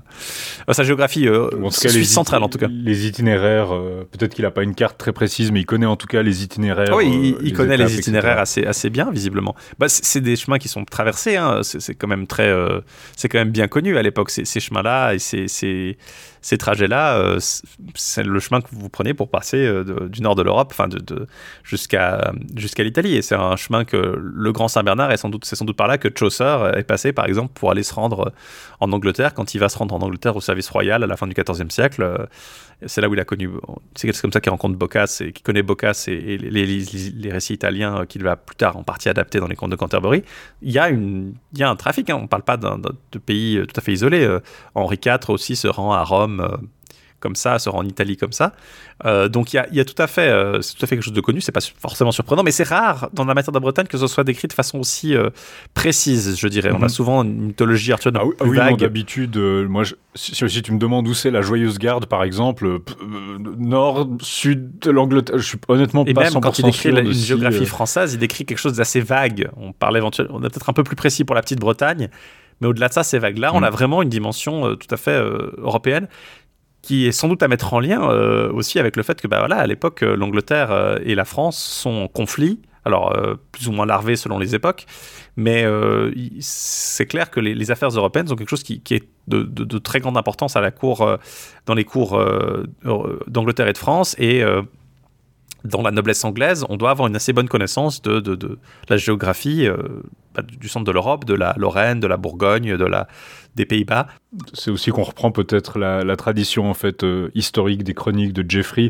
Jeffrey, c'est l'histoire est un peu fantasmagorique, mais la géographie est assez ancrée dans le réel. T'as le Mont Saint-Michel, bon, bah voilà, c'est un faux Mont Saint-Michel. Et d'ailleurs, le, fait même que le, brut en prose dont on vous parlait la dernière fois, il combine cette tradition-là euh, arthurienne et, légendaire avec des chroniques tout à fait euh, contemporaines. Hein. Le brut en prose s'arrête, on a, il, dure jusqu'au 15e siècle. La version que, dont on vous parlait là, éditée, en, éditée et traduite en français, va jusqu'au milieu du XIVe siècle, si l'auteur de la version littérative de la Morte d'Arthur avait la main dessus, et c'est improbable qu'il ne l'ait pas, vu que c'était un des textes les plus copiés et les plus lus à l'époque, bah, il est conscient de cette, euh, cette géographie-là aussi pour des éléments beaucoup plus récents. Donc Arthur traverse les Alpes, euh, va prendre Côme, il prend Milan sans coup férir, et il va ravager la Toscane. et là, on a des descriptions de façon euh, nouveau extrêmement sanglante, détaillée, horrible même, et pour le coup plutôt sympathique pour les personnes qui, en sont victimes, pour les, habitants de la Toscane, parce qu'on nous dit vraiment, ah, voilà, les veuves éplorées, nous, on nous montre des gens qui ont tout perdu, comme si on nous voulait nous dire qu'en fait, Arthur est en train de dépasser vraiment son, mandat original. Il, il, va conquérir Rome. Bon, c'est quelque chose qui disait voilà, mes ancêtres euh, avaient des droits sur Rome, mais c'était pas quelque chose qu'il devait à la base mettre en application. Bah voilà, il prend Rome. Sans coup. Alors, pour hmm. le coup, Rome, euh, il le prend de nouveau sans avoir la ravager parce que le pape lui ouvre les portes essentiellement. Et installé à Rome, il dit bah voilà, maintenant qu'on a pris Rome, tournons-nous vers l'Est. Euh, avant Noël, euh, nous, nous aurons pris, euh, nous aurons libéré le tombeau du Christ et je siégerai comme empereur du monde essentiellement. Ou peu s'en faut, quoi. Il y a vraiment cette idée-là. Et puis le, saccage de la Toscane, non seulement on nous décrit les supplices que subissent les habitants injustement, mais aussi que le récit se diffuse dans l'Europe. que, que, leur peine et leur que, que de, il dit je crois d'Espagne jusque je sais plus où enfin à travers toute l'Europe les gens entendent parler des exactions d'Arthur et donc ça dégrade forcément son image exactement et son triomphe est un peu sali par Donc ça. cette partie euh, centrale du coup du récit qui, consiste en, cette, en la guerre euh, européenne contre Lucius est encadrée donc par ce premier rêve qu'on avait vu avant qu'il arrive au Mont Saint-Michel. Et y a, là, il y a un deuxième rêve qui clôt. Et c'est là qu'on a le rêve de, de, la roue de la fortune, qui est décrit de façon, euh, disons, plus, encore plus évidente. On est presque dans un niveau Quest del Saint Graal d'allégorie ici. En gros, on a euh, Arthur voit euh, une roue au sommet de ce, qui se tient une dame, donc c'est la fortune. Il décrit euh, six personnes, six rois. alors il y en a un qui est vraiment très amoché, qui a un œil qui aveugle dans un œil. Enfin c'est clairement souffre de la syphilis et qui est mort, ses conquêtes perdues. C'est Alexandre le Grand bien sûr. Il y a un deuxième roi qui a été vaincu, c'est Hector. Un troisième roi euh, qui a l'air méchant, un peu petit et non, qui s'est battu contre tout le monde, ça c'est Jules César. En fait, c'est les, les six premiers preux, les preux euh, de l'Antiquité romaine, ou de l'Antiquité euh, gréco-romaine. Les preux ensuite juifs, donc on, a, on nous décrit Judas Maccabée, Josué et puis David, qui est décrit avec, sa, avec son psautier, avec son psautier dans le sens son psautier, son, psautier, son livre de psaumes et son, son, sa harpe. On ne nous dit pas explicitement, bien sûr, c'est David, ça s'est interprété après, mais voilà, c'est clairement David. Et là, c'est là qu'Arthur voit aussi deux autres preux qui sont en train de monter sur la roue, mais qui sont pas encore arrivés au sommet, qui ont l'air tout jeunes. Euh, l'un qui porte une croix euh, rouge sur son, sur son torse ou sur son bouclier, une croix d'or et rouge et d'or, je ne sais plus exactement quelle couleur elle a. L'autre, l'autre portait un manteau tissé de pur argent avec une croix splendide et toute d'or sculptée. Euh, et l'autre qui a qui est entouré de compagnons et de... de, de... Talking as were Clement and Claveren on here, the crests of the compass they covered full Donc ils n'ont pas encore, euh, sont pas encore arrivés au sommet de la roue de compass. The chair of Starbuckle, they said, we challenge hereafter as two of the chiefest chosen in earth. Nous allons euh, prendre ce, ce, cette chaise de fortune euh, comme deux des plus choisis. The children, donc ils sont, ils sont décrits comme des enfants, were chalk with cheeks and other, but the chair above achieved they never. Donc ils n'ont pas encore atteint cette, cette chaise, ce fauteuil, ce trône. The furthermost was freely with a front larger, the fairest of Visnami that formed was ever. Donc il est très beau, il a une belle physionomie. And he was busked, donc ça, c'est typiquement un de ces mots. Busked, c'est, ça veut dire habillé. Il y a un mot qui décrit un, un buskin, c'est aussi un, une tunique, par exemple. Mais c'est un mot qui se réutilise pas beaucoup en mhm. dehors de ces contextes littératifs. Uh, he was busked in a blade of uh, of a blue noble, donc dans un de couleur bleu noble, with fleurs de lys of gold flourished all over, donc des, des fleurs de lys. Donc c'est un français. Donc fleur de lys jaune sur Donc fond c'est un bleu. français, euh, donc c'est pas les couleurs de Charlemagne, effectivement, mais c'est c'est clairement. on- C'est l'image qu'a- Comment c'est monsieur l'image qu'on a de Charlemagne. Vous dites que Charlemagne. ne portait pas de fleurs de Vous dites lys. que le français Charlemagne ne portait pas la fleur Bah, de on est lys. clairement dans cette image de Charlemagne comme un roi français, donc fleur de lysée. Um, With fleur de lys of gold flourished all over.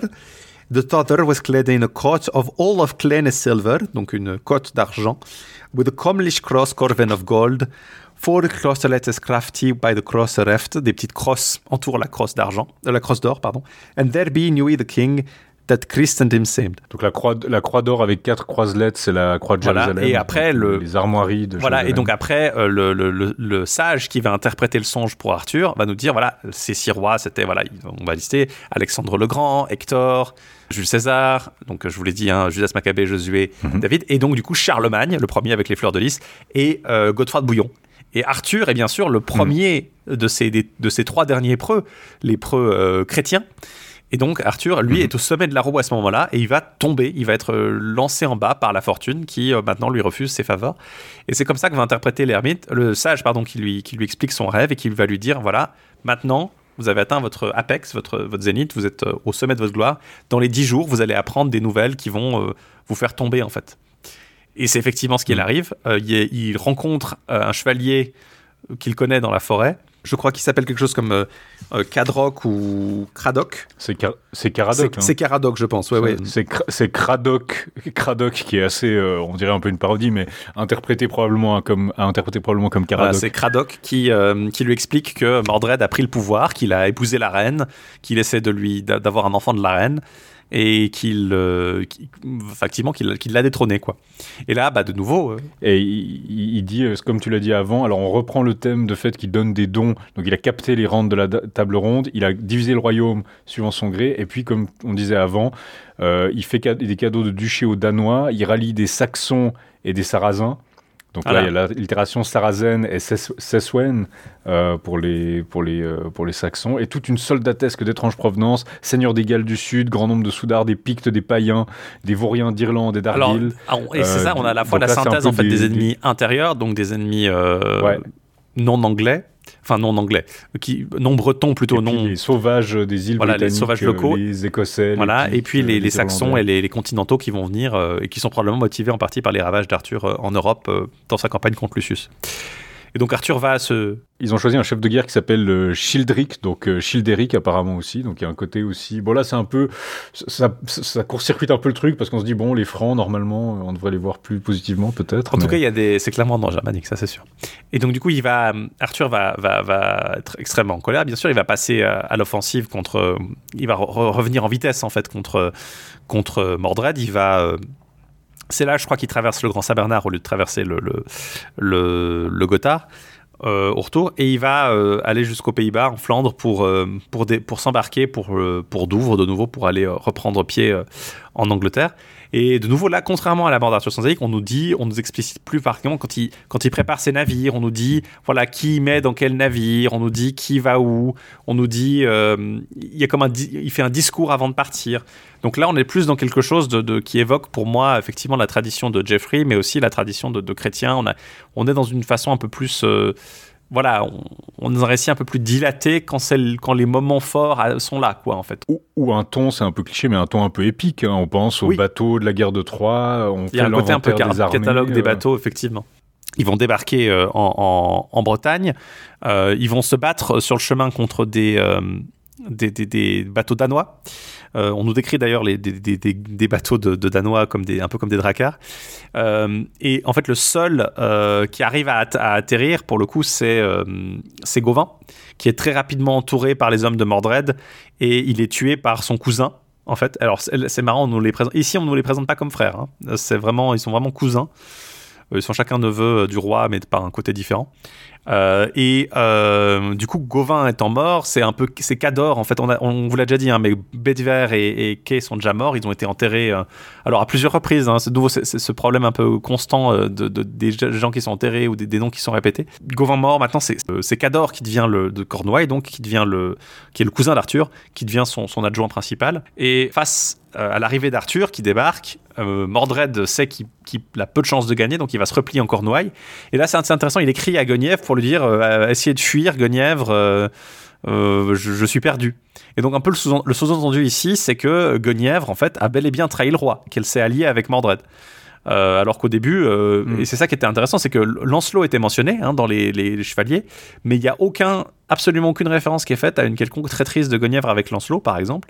Donc on peut penser que. Non, Lancelot est un, lieutenant interchangeable d'Arthur. D'ailleurs, ils n'ont pas beaucoup de personnalités très différentes de ce côté-là. À part, euh, à part Gauvin, qui est, qui est un peu le, qui, est, un peu la figure phare. effectivement, un peu. Donc du coup, la trahison de Guenièvre ayant pas lieu avec Lancelot, c'est peut-être pour ça qu'on rabat ça un peu. il faut peut-être y voir une tradition un peu. Euh, alors, c'est toujours quelque chose de suggéré avant. Hein. C'était une ambivalence de Jeffrey où c'était pas entièrement clair le rôle de Guenièvre. Là, on peut, on peut penser que le fait est que bah, la, tradition de la trahison de Guenièvre étant bien acceptée euh, via la tradition mhm. romanesque, mais ici, Lancelot a pas de rôle particulier, donc on rabat un peu ça sur Guenièvre. C'est toujours un peu ambigu quand même. Hein. On nous le dit pas explicitement. Elle prend le voile. Euh, elle va prendre le voile dans une abbaye mhm. aussi. Le seul moment où vraiment c'est parce que on, sait juste que euh, c'est ce que, ce, que l'invite à faire euh, Mordred, mais on ne sait pas si par exemple elle l'a suivi son plein gré ou si elle, il pense que le roi va la tuer parce qu'il l'a épousée, même si c'était pas sa volonté à elle. Par contre, à un moment donné, on va le voir après, euh, quand il affronte Mordred, Arthur voit qu'il utilise une de ses épées qui était gardée en secret dans un endroit que seul Guenièvre connaissait. Donc le sous-entendu, c'est que Guenièvre a armé hmm. Mordred, en fait. Il y, a un côté très. Il a l'épée Clarence ou Clarence, je sais Clarence, plus. ouais. Il y a cette idée que, bon, Arthur a Excalibur, qui est quand même la meilleure épée, euh, mais euh, il y a une de ses épées qui est donnée à Mordred, il y a vraiment cette idée presque de bah, d'autodestruction qu'on avait avec l'idée du fils incestueux. Mais, il me euh, semble que. Alors, ouais, pour le coup, ça, c'est pas du tout mentionné ici, l'inceste de, de l'éventuelle ressource incestueuse. Mhm.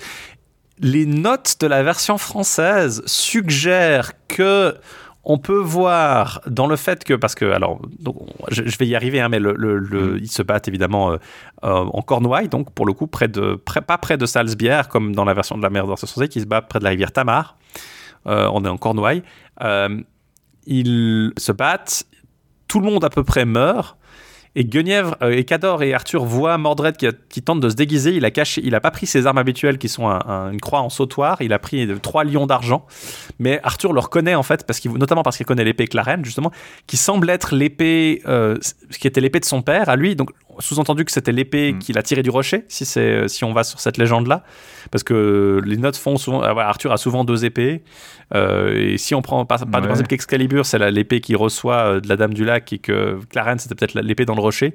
Il y a un côté légitime aussi au fait que bah, voilà, Mordred prend l'épée du rocher parce que c'est comme ça qu'Arthur est devenu roi. Après, l'épée du rocher, elle est jamais. Enfin, c'est un truc qui nous fascine, mais dans les textes médiévaux, c'est jamais entièrement clair si c'est Excalibur ou pas. Oui. ou si c'est une épée spéciale ou pas et même dans, et même dans la, la, suite de Merlin où on a les deux épées, même là, euh, ils, ils, nous font pas un truc détaillé. quoi. Euh, Arthur la nomme, je crois que je suis pas sûr que ce soit nommé beaucoup ailleurs. Je sais que euh, ici, ici, elle est mentionnée comme étant une épée de paix, donc c'est l'épée que tu utiliserais pour euh, de cérémonie. Ouais, pour par exemple, ou dans des cérémonies, pour adouber des gens, et qui du coup elle est dévoyée quelque part par, par Mordred.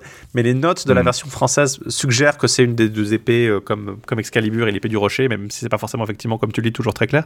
Par contre, un truc que les mentionne la version, alors j'ai pas trop envie de psychanalyser, de faire de la, de la, psychanalyse sur la version française, mais on sent ce côté euh, dans l'analyse que fait parfois la version française, donc l'édition française chez Brepols, à la fois dans les notes, les thématiques, c'est très très français ce côté de vous. C'est très français. Je sais pas si tu as lu l'introduction mais il y a le côté, ah, les thèmes, euh, voilà, les oppositions frontales, une, étude de la structure qui est très euh, littéraire d'une façon. Je sais pas comment mettre le mot dessus, mais c'est vraiment très très. Euh, c'est beaucoup moins basique que le ferait une introduction anglaise qui est, souvent très limitée. Alors voilà, voilà, voilà la structure, voilà les grands thèmes. Là, on est à voilà les oppositions symboliques. oui, il y a un peu de psychanalyse comme tu dis aussi. Voilà, hein. et puis il y a un bout, il mentionne l'idée que Mordred, alors parce que quand ils se battent, Mordred blesse mortellement Arthur donc dans le bas côté. On nous dit simplement qu'il lui taille le, le bas côté, le bas flanc. Euh, il dit alors ça c'est même s'il précise pas du tout l'inceste dans le récit, là dit bah là pour le public qui connaît l'inceste lié à la naissance de Mordred, on peut interpréter ça comme Mordred qui met fin à l'inceste en castrant symboliquement son père. Donc en lui tranchant le bas-côté. Et derrière, parce que Arthur, quand il, il tranche la main de Mordred, la main qui tenait l'épée, Mordred s'évanouit tombe en pamoison. Et Arthur, et là, le, le, le mot- le- la version anglaise dit qu'il il lève- il soulève avec son épée une fente. Donc, trad- qu'on traduirait généralement par ventail. Donc, ça pourrait être le, ventail de son casque, sa visière, ou ça pourrait être un trou, ou une, euh, une lanière, ou quelque chose qui, qui couvre. Mais on part du Ou principe. ça pourrait être une castration. Mais non, du coup, non, non, non, non, non. Il- la version, les notes de la française disent ah, en fait, ça suggère une, euh, un viol anal symbolique parce que ce serait la, ce serait la, mais ça, ça colle pas pour moi parce que c'est- ventail, ça Ouais, serait plutôt, c'est pas ça serait plutôt le ouais. au niveau de la gorge ou, ou de la, du visage. Pas, il, il a pas l'air d'être tombé face contre terre et puis il aurait pas de ventail à soulever là derrière. Ça serait, ça fait, ça fait pas beaucoup de sens. Mais on sent vraiment que la version française, t'as envie de lui dire, va prendre une douche, va, va, va, va, arrête- arrête de lire Freud trop souvent. Parce qu'il n'y a rien dans le récit qui présente cet, inceste du tout. euh, autrement, le seul inceste qui est vaguement commis, c'est la notion que euh, Mordred a épousé Guenièvre, qui est sa tante, par alliance certes, mais sa tante tout de même, et que il a commis un inceste avec elle en essayant d'avoir des enfants avec elle. Et Arthur dit précisément, une fois qu'il est en train de mourir, il dit Allez me venger, allez tuer euh, les enfants de, de, de Mordred s'il en a. Donc, sous-entendu, épargner Guenièvre, mais tuer les enfants s'il en a. Ce qui est, euh, ce qui est Mhm. assez euh, sauvage, quoi. Ils, des enfants, Mhm. c'est des bébés, quoi, s'ils existent. Et c'est un petit peu peut-être là l'écho des, des fils de, de, de Mordred qui, qui de Mordred, subsistaient dans hein. la version euh, de, Bah, c'est vrai que le, le texte est violent et on a dit sanguinaire, mais par rapport au texte de l'époque, il n'y a pas non plus tant de gore que ça. Non, c'est le fait. seul moment. Par rapport à- au texte français qui disent tout le temps, ils trempèrent les épées dans les cervelles ou des formules comme ça où on va vraiment Voilà. parfois insister sur du gore très direct. Là, en fait, le- le- le- le- la description est souvent assez détournée, même si elle est violente. Là, il ouvre le ventail, il le tue. Mais c'est bon. c'est très, c'est très évocateur. C'est c'est ça qui est fascinant avec ce récit, c'est que c'est pas du tout. on- à la fois, c'est pas quelque chose de, de sanglant et de- qui, se, se- se- qui célèbre le côté gore, comme tu dis. Le, ah, il lui plante l'épée, lui fait ressortir les entrailles, elle part de bout en bout, lui traverse la cervelle. Le, le sang, on, nous dit juste, il, voilà, il tranche la main, il s'évanouit euh, et il l'achève vraiment d'un coup d'épée euh, nette euh, dans le ventail. Euh, et c'est extrêmement. Et pour moi, je trouve ça beaucoup plus efficace. Et justement, c'est pas une histoire euh, purement sexuelle ou symbolique de, de, de, de, de contre-viol ou de trucs comme ça. C'est au, au contraire, c'est même beaucoup plus efficace. Et c'est simplement, voilà, il est mort, il l'achève d'un coup sec, net, euh, enragé.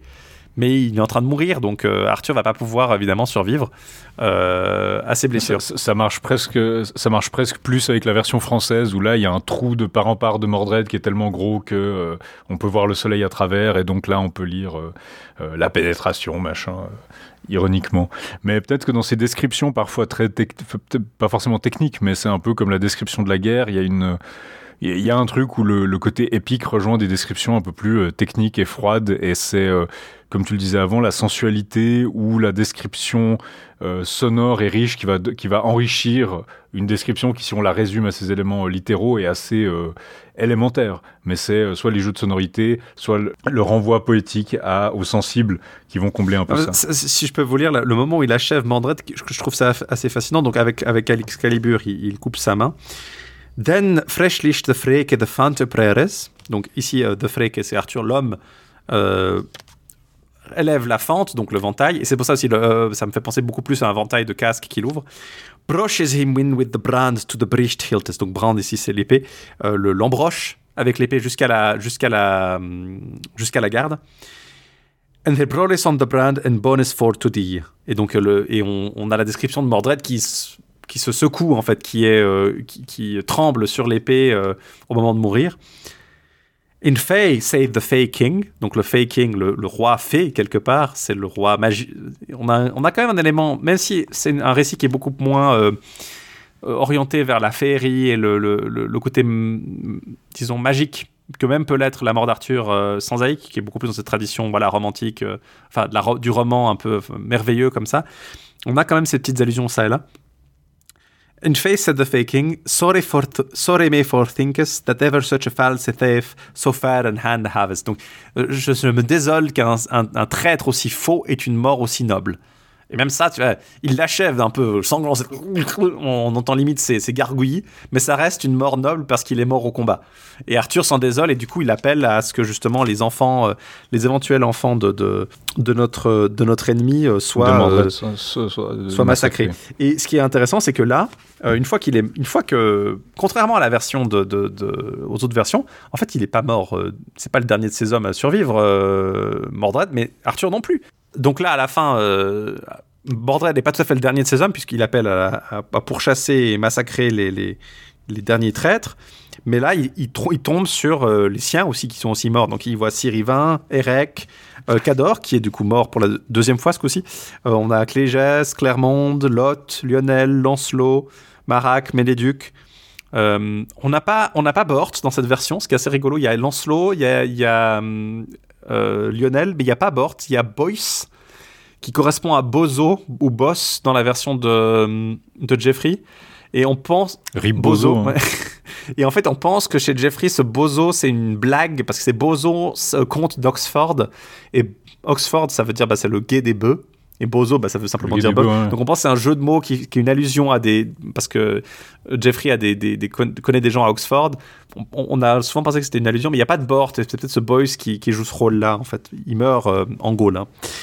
Mais du coup, il voit tout le monde et. il, il, déplore en fait tous ces, toutes ces pertes et tous ces, ces, ces, troupes qui sont mortes. Et là, il y a encore quand même 130 chevaliers euh, qui sont pas morts. Donc, euh, ils, même malgré tous ces grands prestigieux morts qu'on a listés avant, euh, c'est pas les derniers. Il y a 130 chevaliers de table ronde qui, sont encore là, qui sont autour de lui. Il leur demande d'aller à Glastonbury, ils vont, ils vont s'y rendre. Et là, en fait, c'est un peu confus, mais ils vont à Glastonbury ils vont et là dans l'île d'Avalon Arthur met pied à terre donc c'est un peu la suggestion que Glastonbury et Avalon sont pas exactement le même endroit c'est qu'en fait avant d'arriver à Glastonbury il découvre euh, il, il, va il est dans l'île d'Avalon et c'est là qu'il meurt en fait et là pour le coup il meurt euh, il, il, y a un médecin mmh. qui vient de Salerne donc d'Italie qui, qui, regarde ses blessures qui, mmh. qui dit qu'il ne guérira pas et du coup, il appelle un, un confesseur pour, euh, pour avoir l'extrême onction. Et il, il, dit sa dernière volonté. En gros, bah voilà, mon cousin Constantin, donc on ne l'a pas présenté, mais c'est dans la tradition de Geoffrey, c'est le fils de Cador, donc le, le, roi de. le comte de Cornouailles, euh, doit porter la couronne. Il dit voilà. Euh, il faut enterrer les seigneurs qui, sont, qui ont péri contre le, dans, dans, le combat contre Mordred. Il faut tuer tous ces enfants, qu'on les, les tue ou qu'on les jette à la mer. Il faut pas qu'il y ait de mauvaises herbes qui prennent racine. Et par contre, j'abandonne tout grief contre Guenièvre euh, si, si Guenièvre se repent, la paix soit avec elle. Donc, euh, non, pas, pas euh, tout le blâme est oublié, mais bon, les enfants de Mordred, on, on va quand même les, les trucider. Et euh, il s'écrit euh, In Manus, donc dans, je, remets tes mains, je, je, me remets ton, je mets mon âme entre tes mains, Seigneur, et rend l'esprit. Et de nouveau, on nous dit euh, He et no more, donc euh, comme dans la version, c'est un peu la, formule qu'on utilise aussi dans la version stanzaïque, mais qui ici est plus justifiée parce qu'il y a quand même un peu plus de discours, et il ne parle plus. Et alors, du coup, tout, tout le banc de Bretagne euh, se rendent à Glastonbury. Il euh, y a une grande messe qui est célébrée pour son notamment. On n'est pas du tout dans la dimension euh, un peu magique de la tombe qui apparaît mystérieusement à Glastonbury. Il y, a une grande funéraille. On chante un requiem. Tout le monde, habillé en noir, pleure le roi Arthur. Et c'est là que le récit se conclut. Thus endeth King Arthur as Octo's alleges, that was of Hector's blood, the king is son of Troy, and of Sir Priamus the prince praised in earth, for thither brocht the Bretons all his bold years, into Bretagne the broad, as the brute Tellis. Donc, euh, ainsi finit Arthur, au dire de nos auteurs, issu du sang d'Hector, le fils du roi de Troie, et de Priam le prince, loué de par le monde, d'où les Bretons portèrent tous ses nobles ancêtres, en Bretagne la Grande, comme le dit le Brut. Donc vous voyez, la, tradu la traduction française en Alexandra marche assez bien, hein. On... aussi parce qu'on peut mmh. assez facilement y caser les assonances et les allitérations en français aussi, surtout quand il y a des noms comme ça. C'est clair que les traductions, bah, vous n'allez pas traduire Bretagne autrement que par Bretagne, donc euh, ça marche assez bien. Euh, mais vous voyez aussi un peu le, déjà le rappel de la tradition euh, de Jeffrey, donc on est Brutus, donc le, le descendant d'Hector, le descendant de Priam. Bon, il y a une petite confusion. On nous dit Hector, fils du roi de Troie, et de Priam, le prince. Donc, euh, ouais. il y a un peu un doublon ici. Euh, mais peut-être lié aussi au fait justement à cette, cette imposition stylistique, parce que vous, êtes, vous devez aller avoir à la fois l'assonance autour d'Arthur, l'allitération, la ligne suivante avec Hector est un peu bizarre, mais ensuite ça permet de faire Priamus the Prince praised inerte, qui est un peu plus euh, équilibré, disons, comme, comme allitération classique. Et à la fin, bah voilà, on, on, nous conclut sur la fin, sur la Bretagne, mais il n'y a pas de, de grande. Il n'y a pas ces formules de fin un peu, ces, ces envois un peu plus allongés, ironiquement. On, on est plus long au début, Mm. mais à la fin, on est vraiment, voilà, voilà comment finit Arthur, euh, descendant d'Hector, euh, comme le dit le brut. Et on se finit là. Il y a un lecteur qui a ajouté au manuscrit, quand même, à la fin, Hic jacet Arthur, euh, Rex condam et Rex futurus. Donc, euh, la- Donc, euh, CJ Arthur, Arthur, roi une fois et roi Voilà. à l'avenir, qui fait allusion à son retour, qui est pas vraiment prophétisé. Il n'y Non, a pas vraiment de pas du tout, parce qu'il meurt, en fait, non ici. plus. on est dans une édition. Alors, je vous l'ai dit, hein, y, il y a quelques mentions du. Ah, c'est un roi fait, il y a un côté un peu magique. Très, très rare. Il y, a, il y a le géant qui est peut-être un peu la seule éruption de ça. Mais pour le reste, on est dans une dimension historique. On nous dit même pas, euh, ah, il se peut qu'ils vivent encore. On est même encore loin des, des, des brutes où il y a cette notion euh, chez Larman, chez Was, Où là, ça qu'il reviendra un jour pour aider les Anglais. Là, non, non. C'est. euh, il est mort. Il est complètement il est décédé euh, cliniquement. C'est ça. Et donc, du coup, euh, il y a cette conclusion un peu plus abrupte, mais aussi plus définitive. Quoi. C'est, on, est clairement dans une vision un peu, plus, un peu différente, une tradition qui est tout à fait euh, distincte de celle du récit romanesque euh, plus traditionnel. Mais dans la forme, on, on reste dans un récit, on reste dans un roman. hein. On n'est on pas pour autant dans une version, euh, dans une chronique en vers ou dans un truc comme, comme même comme moi sous Larman. Euh, même si l'histoire en est Mm. tirée, on est dans une dimension clairement différente de, de celle de Larman et Was, qui sont beaucoup plus synthétiques. L'épisode est, est très allongé par, par ses discours, par ses descriptions. On est dans quelque chose qui va se retrouver. C'est un style qui rappelle beaucoup celui de Gauvin et le Chevalier Vert, même si la matière fondamentale est différente. On est dans, on est dans un style littéraire tout à fait différent, en fait. Euh, et comme je vous l'ai Mm. dit, ce style arthurien, il va pas avoir beaucoup de postérité en termes directs. C'est-à-dire que, bah voilà, il y a Mallory qui s'inspire de la mort d'Arthur à l'itérative pour créer un peu. C'est de là que vient son univers quelque part. C'est son, c'est son, son, son inspiration fondamentale. C'est peut-être un peu le. Il faut peut-être voir un peu plus dans le, le, le mort d'Arthur à l'itérative l'équivalent euh, chez Tolkien. euh, C'était euh, un poème qui mentionnait une étoile, Earendel, c'est le poème Christ, de, donc ils disent euh, Earendel beortast, donc euh, euh, oh, euh, ouais, Earendel, c'est l'étoile, levante euh, plus brillante des anges, donc c'est, clairement un- on, peut penser que c'est, une allusion au Christ. Mais chez Tolkien, cette phrase a eu un impact fort et elle a beaucoup inspiré notamment bah, le mythos, l'histoire d'Erendel, donc le, le, euh, le père ou le grand-père de, de- d'Elrond dans le, dans, dans le Silmarillion. C'est, une des, c'est une des éléments Mm. fondateurs du, du mythos de Tolkien, c'est son univers un peu comme ça construit autour de ce, ce petit, ce petit fragment de phrase.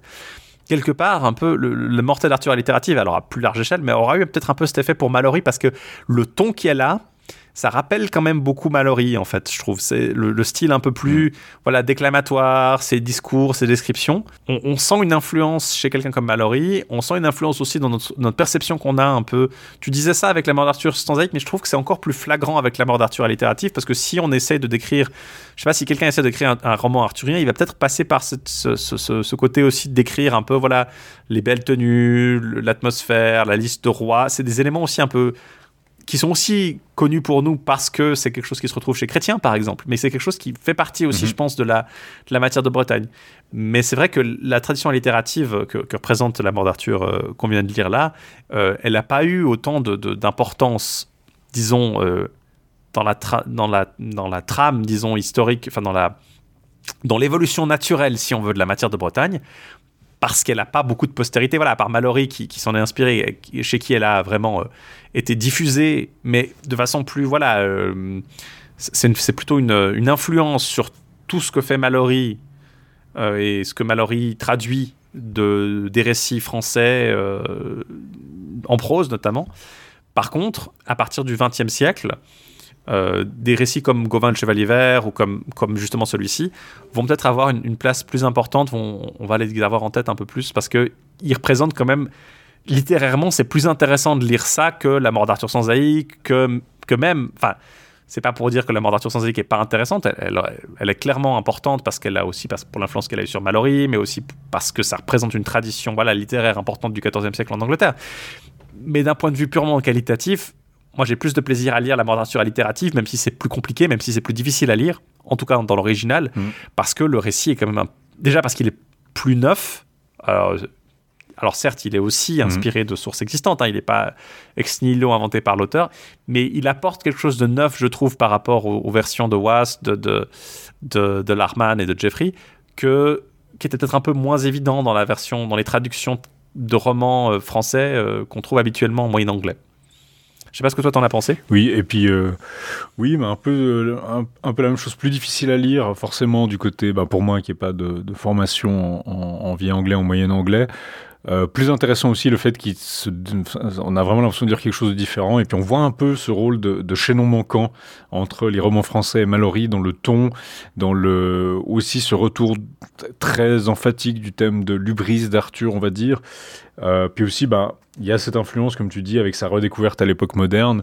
Euh, forcément Tolkien parle beaucoup plus de Gauvin euh, et le Chevalier Vert, mais il parle un peu de ce justement ce, ce, ce revival euh, allitératif, et puis ça va lui-même l'inspirer un peu. Alors, dans quelle mesure, on ne sait pas tout, c'est plus difficile à dire, c'est une influence indirecte, mais pour son projet arthurien, euh, The Fall of Arthur, la chute d'Arthur, qui évidemment se, rattache à ça, je crois pas qu'il y fasse qu'il fasse trop de références directes à la mort d'Arthur allitérative, mais évidemment, c'est cette forme-là qu'il a choisi de reprendre, des vers euh, allitératifs en hémistiche, euh, Alors, il, a, en fait, il cherche surtout euh, la mort Il, il s'inspire de Mallory et de la mort d'Arthur stanzaïque dans son Fall of Arthur. Donc, c'est le, poème pas fini mhm. qu'il a, euh, inachevé qu'il a, qu'il a, qu'il a écrit.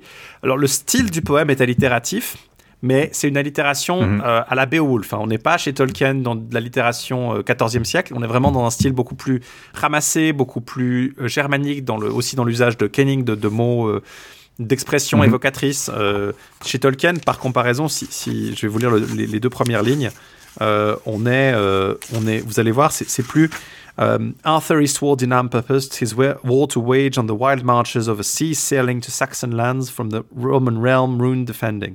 Donc ça, c'est les quatre premières lignes. C'est des lignes, des mhm. plus courts. L'allitération est beaucoup plus simple, mais derrière, on va avoir des expressions comme par exemple. Euh, une dimension qu'on n'a pas, justement, c'est le fait d'utiliser des mots extrêmement recherchés. Tolkien, il va utiliser des mots euh, littéraires, etc., mais ça va être des mots simples. Il y a oui, c'est quelque chose qui est. Quand on, veut faire des, quand on veut évoquer quelque chose de complexe, notamment dans la poésie euh, en, vieil anglais ou, ou, que Tolkien fait, c'est qu'il va utiliser des kennings, des expressions faites à partir de mots simples, mais dont la, la position mm. construit quelque chose de plus complexe. Euh, par exemple, euh, Faithful hast thou found me, but what foe dareth war here to wake, or the walls assail of this island realm, while Arthur liveth in the eastern wolf? If the eastern wolf in his own forest at last embade must for life battle.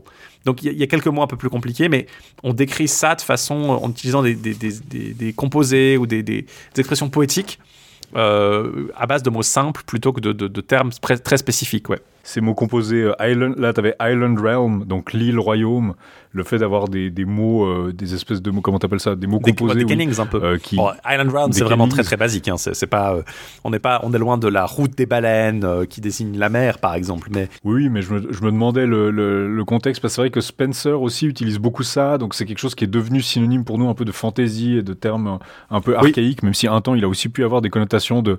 Il y a des époques où au contraire, quand tu dis ça, c'est plutôt tu es novateur littéralement parce que tu as pas peur de faire des mots. Mais pour nous, c'est vrai que quand on fait ça, ça a plus une... ça fait archaïsant, d'utiliser des blocs, des mots simples pour former des, des complexes. C'est quelque chose qu'on trouve moins dans la dans la le, le alliterative revival justement, qui va plutôt avoir ironiquement tendance à utiliser à chercher des, dans les mots français. Ils utilisent aussi pas mal de mots germaniques, mais il y a quand même une tendance à utiliser pas mal de mots français un peu rares. C'est ça aussi qui est intéressant avec la tradition littérative mm. anglaise, c'est que elle est à la fois plus, disons, elle est moins influencée par le vers français que par exemple Larman, qui, écrit pourtant deux siècles plus tôt. Euh, il y, a pas, y a moins de rimes, il y a moins de. La forme est un peu différente, mais par contre, dans son vocabulaire général, elle est beaucoup plus euh, francisée, effectivement, elle est beaucoup plus recherchée, et c'est aussi peut-être parce qu'elle est écrite par, un public un peu plus. Euh, voilà, littérairement recherché, qui, cherche a, qui, a, soif d'une recherche littéraire particulière. c'est peut-être une volonté de développer aussi quelque part un style anglais propre qui soit capable de rivaliser avec la poésie euh, française. Euh, mais c'est clair que c'est assez intéressant de comparer, par exemple, moi je trouve, je trouve c'est assez fascinant de, comparer la poésie littérative anglaise du tournant du 14e, 15e siècle à, par exemple, à la poésie de Charles d'Orléans, par exemple, qui écrit alors certes un, peu après, hmm. mais pas beaucoup plus tard. Euh, et là, et qui d'ailleurs, Charles d'Orléans écrit à la fois en, français et en anglais pendant, sa, son, pendant son emprisonnement en Angleterre. En fait, il est fait prisonnier pendant la guerre de Cent Ans. Bah, de nouveau, on a, hmm clairement, il y, a toujours un dialogue entre les deux. En fait, même quand les langues deviennent plus distinctes et quand elles prennent leur identité propre, on reste en dialogue. Et c'est ça que je trouve intéressant pour moi avec la, tradition mm. littérative, c'est qu'elle va vraiment chercher du côté de chrétiens, euh, d'une façon qu'on pourrait peut-être penser euh, contre-intuitive parce qu'on est plus loin de chrétiens dans le temps, on est dans une forme très différente, on est dans un style différent, on est dans une langue encore plus différente, on ne cherche pas à simplement traduire chrétien, mais on va y chercher une forme d'inspiration dans cette forme. Alors que paradoxalement, chrétien, par exemple, il n'a pas eu beaucoup de succès en Angleterre, en fait. Même à l'époque anglo-normande, il y a peu de manuscrits de chrétiens euh, en, euh, en, Angleterre. Euh, il y a beaucoup de manuscrits d'autres romans, mais chrétiens, les manuscrits sont surtout continentaux. Il y a deux, trois manuscrits, il y a deux, trois exemples où on le combine notamment avec les brutes, mais pour l'essentiel, on reste. Et quelques, quelques traductions, comme on l'a dit, Yvain et Gauvin. Et après, il y aura des traductions, mais même, même au XIIIe siècle, on n'a pas beaucoup de, de, récits de chrétiens qui sont composés en Angleterre pour un public anglo-normand c'est plutôt un goût qui va être importé du continent au XIVe siècle. Parce que la tradition domestique, c'est plutôt, bah voilà, les, c'est les, un peu d'abord les romans anglo-normands, les Horn, les Havelock, les Guy de Warwick. Un peu plus tard, on va importer le lait breton, qui va être un grand, une grande influence aussi dans l'imaginaire, euh, je pense, il y a pas mal de trucs de parallèles à faire avec le lait breton, notamment dans la forme courte. Les laits bretons sont plus courts généralement, et c'est pas, je pense, une coïncidence que les romans anglais en général vont être aussi plus courts que leurs équivalents français, parce qu'on va beaucoup traduire de lait breton, avant de se mettre à traduire d'autres romans français. Et finalement, voilà, au XIVe siècle, on va, on va commencer à chercher des romans français, et plus tard encore, on va avoir cette influence euh, sur des choses comme la poésie littérative de Gauvin, par exemple. En tout cas, dans le style, je trouve. Euh, ce que je trouve assez intéressant, quoi. C'est une poésie très riche. C'est pas parce que c'est des traductions que ça vaut pas la peine de les lire, loin de là, en fait. On vous parlera peut-être d'autres récits arthuriens, d'autres romans arthuriens un peu différents. Euh, notamment, bah, on va clairement vous parler de Gauvin et le Chevalier Vert, qui sera sans doute notre prochaine étape. Mhm. Euh, mais il y a d'autres romans arthuriens dont on vous parlera. On va, on va, se concentrer sur ceux qui sont un peu plus spécifiques ou inédits, notamment des récits comme The Avowing of Arthur ou bien The Adventures of Arthur. Ce dernier est aussi partie du revival littératif. Mhm. Mais n'hésitez pas à plonger dans des récits comme euh, Yvain et Gauvin, Arthur et Merlin. C'est pas parce que c'est une traduction de récits euh, que vous connaissez déjà ou dont on vous a parlé ici que c'est pas moins c'est pas plus c'est pas moins intéressant en fait. Ça, reste. Non, ils prennent, ils prennent quand même une couleur assez différente. Voilà, ils ont un et la, synthèse effectuée par le passage, notamment pour les récits qui existent en prose en français mais en vers en, anglais, euh, je trouve que ça, apporte clairement une, une dimension supplémentaire. Donc voilà, c'était un petit tour d'horizon de ces deux textes à la fois assez important, à la fois on les a que par un manuscrit, et aujourd'hui ils n'ont pas eu tant de descendants directs. On l'a dit même Tolkien qui reprend la forme littérative, c'est pas directement cette forme-là.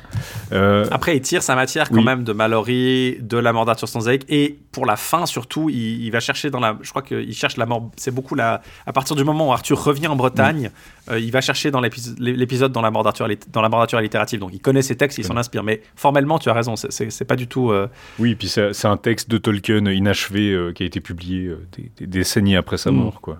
Exactement. Mais Tolkien, on, en reparlera plus en détail parce que Gauvin le Chevalier Vert est une et pour le coup un, a beaucoup plus d'influence. Enfin, notre perception du récit est très très colorée par Tolkien, qui en a été un des grands éditeurs et un des grands traducteurs. Mm. Et on vous retrouvera pour ça, on espère, d'ici la, fin de l'année, parce que c'est un peu dans le thème dans le thème de, dans le thème des fêtes. Thème des fêtes. Euh, vous, vous, pourrez découvrir, euh, vous pouvez voir si euh, Antoine qui va devoir parler de Gauvin et le Chevalier Vert et de Tolkien, est-ce qu'il est va réussir à battre le record de, de, de Rex Condam, Rex Futurus en termes de longueur, ou est-ce qu'on va réussir à le contenir? Suspense. mais on aura beaucoup de plaisir à aborder ça et la suite de la tradition anglaise avec vous. D'ici là, ben, bonne Bon début, de, bon début de, décembre. Restez couverts. Et surtout, euh, restez... restez couverts. À la prochaine fois. Et surtout, n'oubliez pas. La quête continue.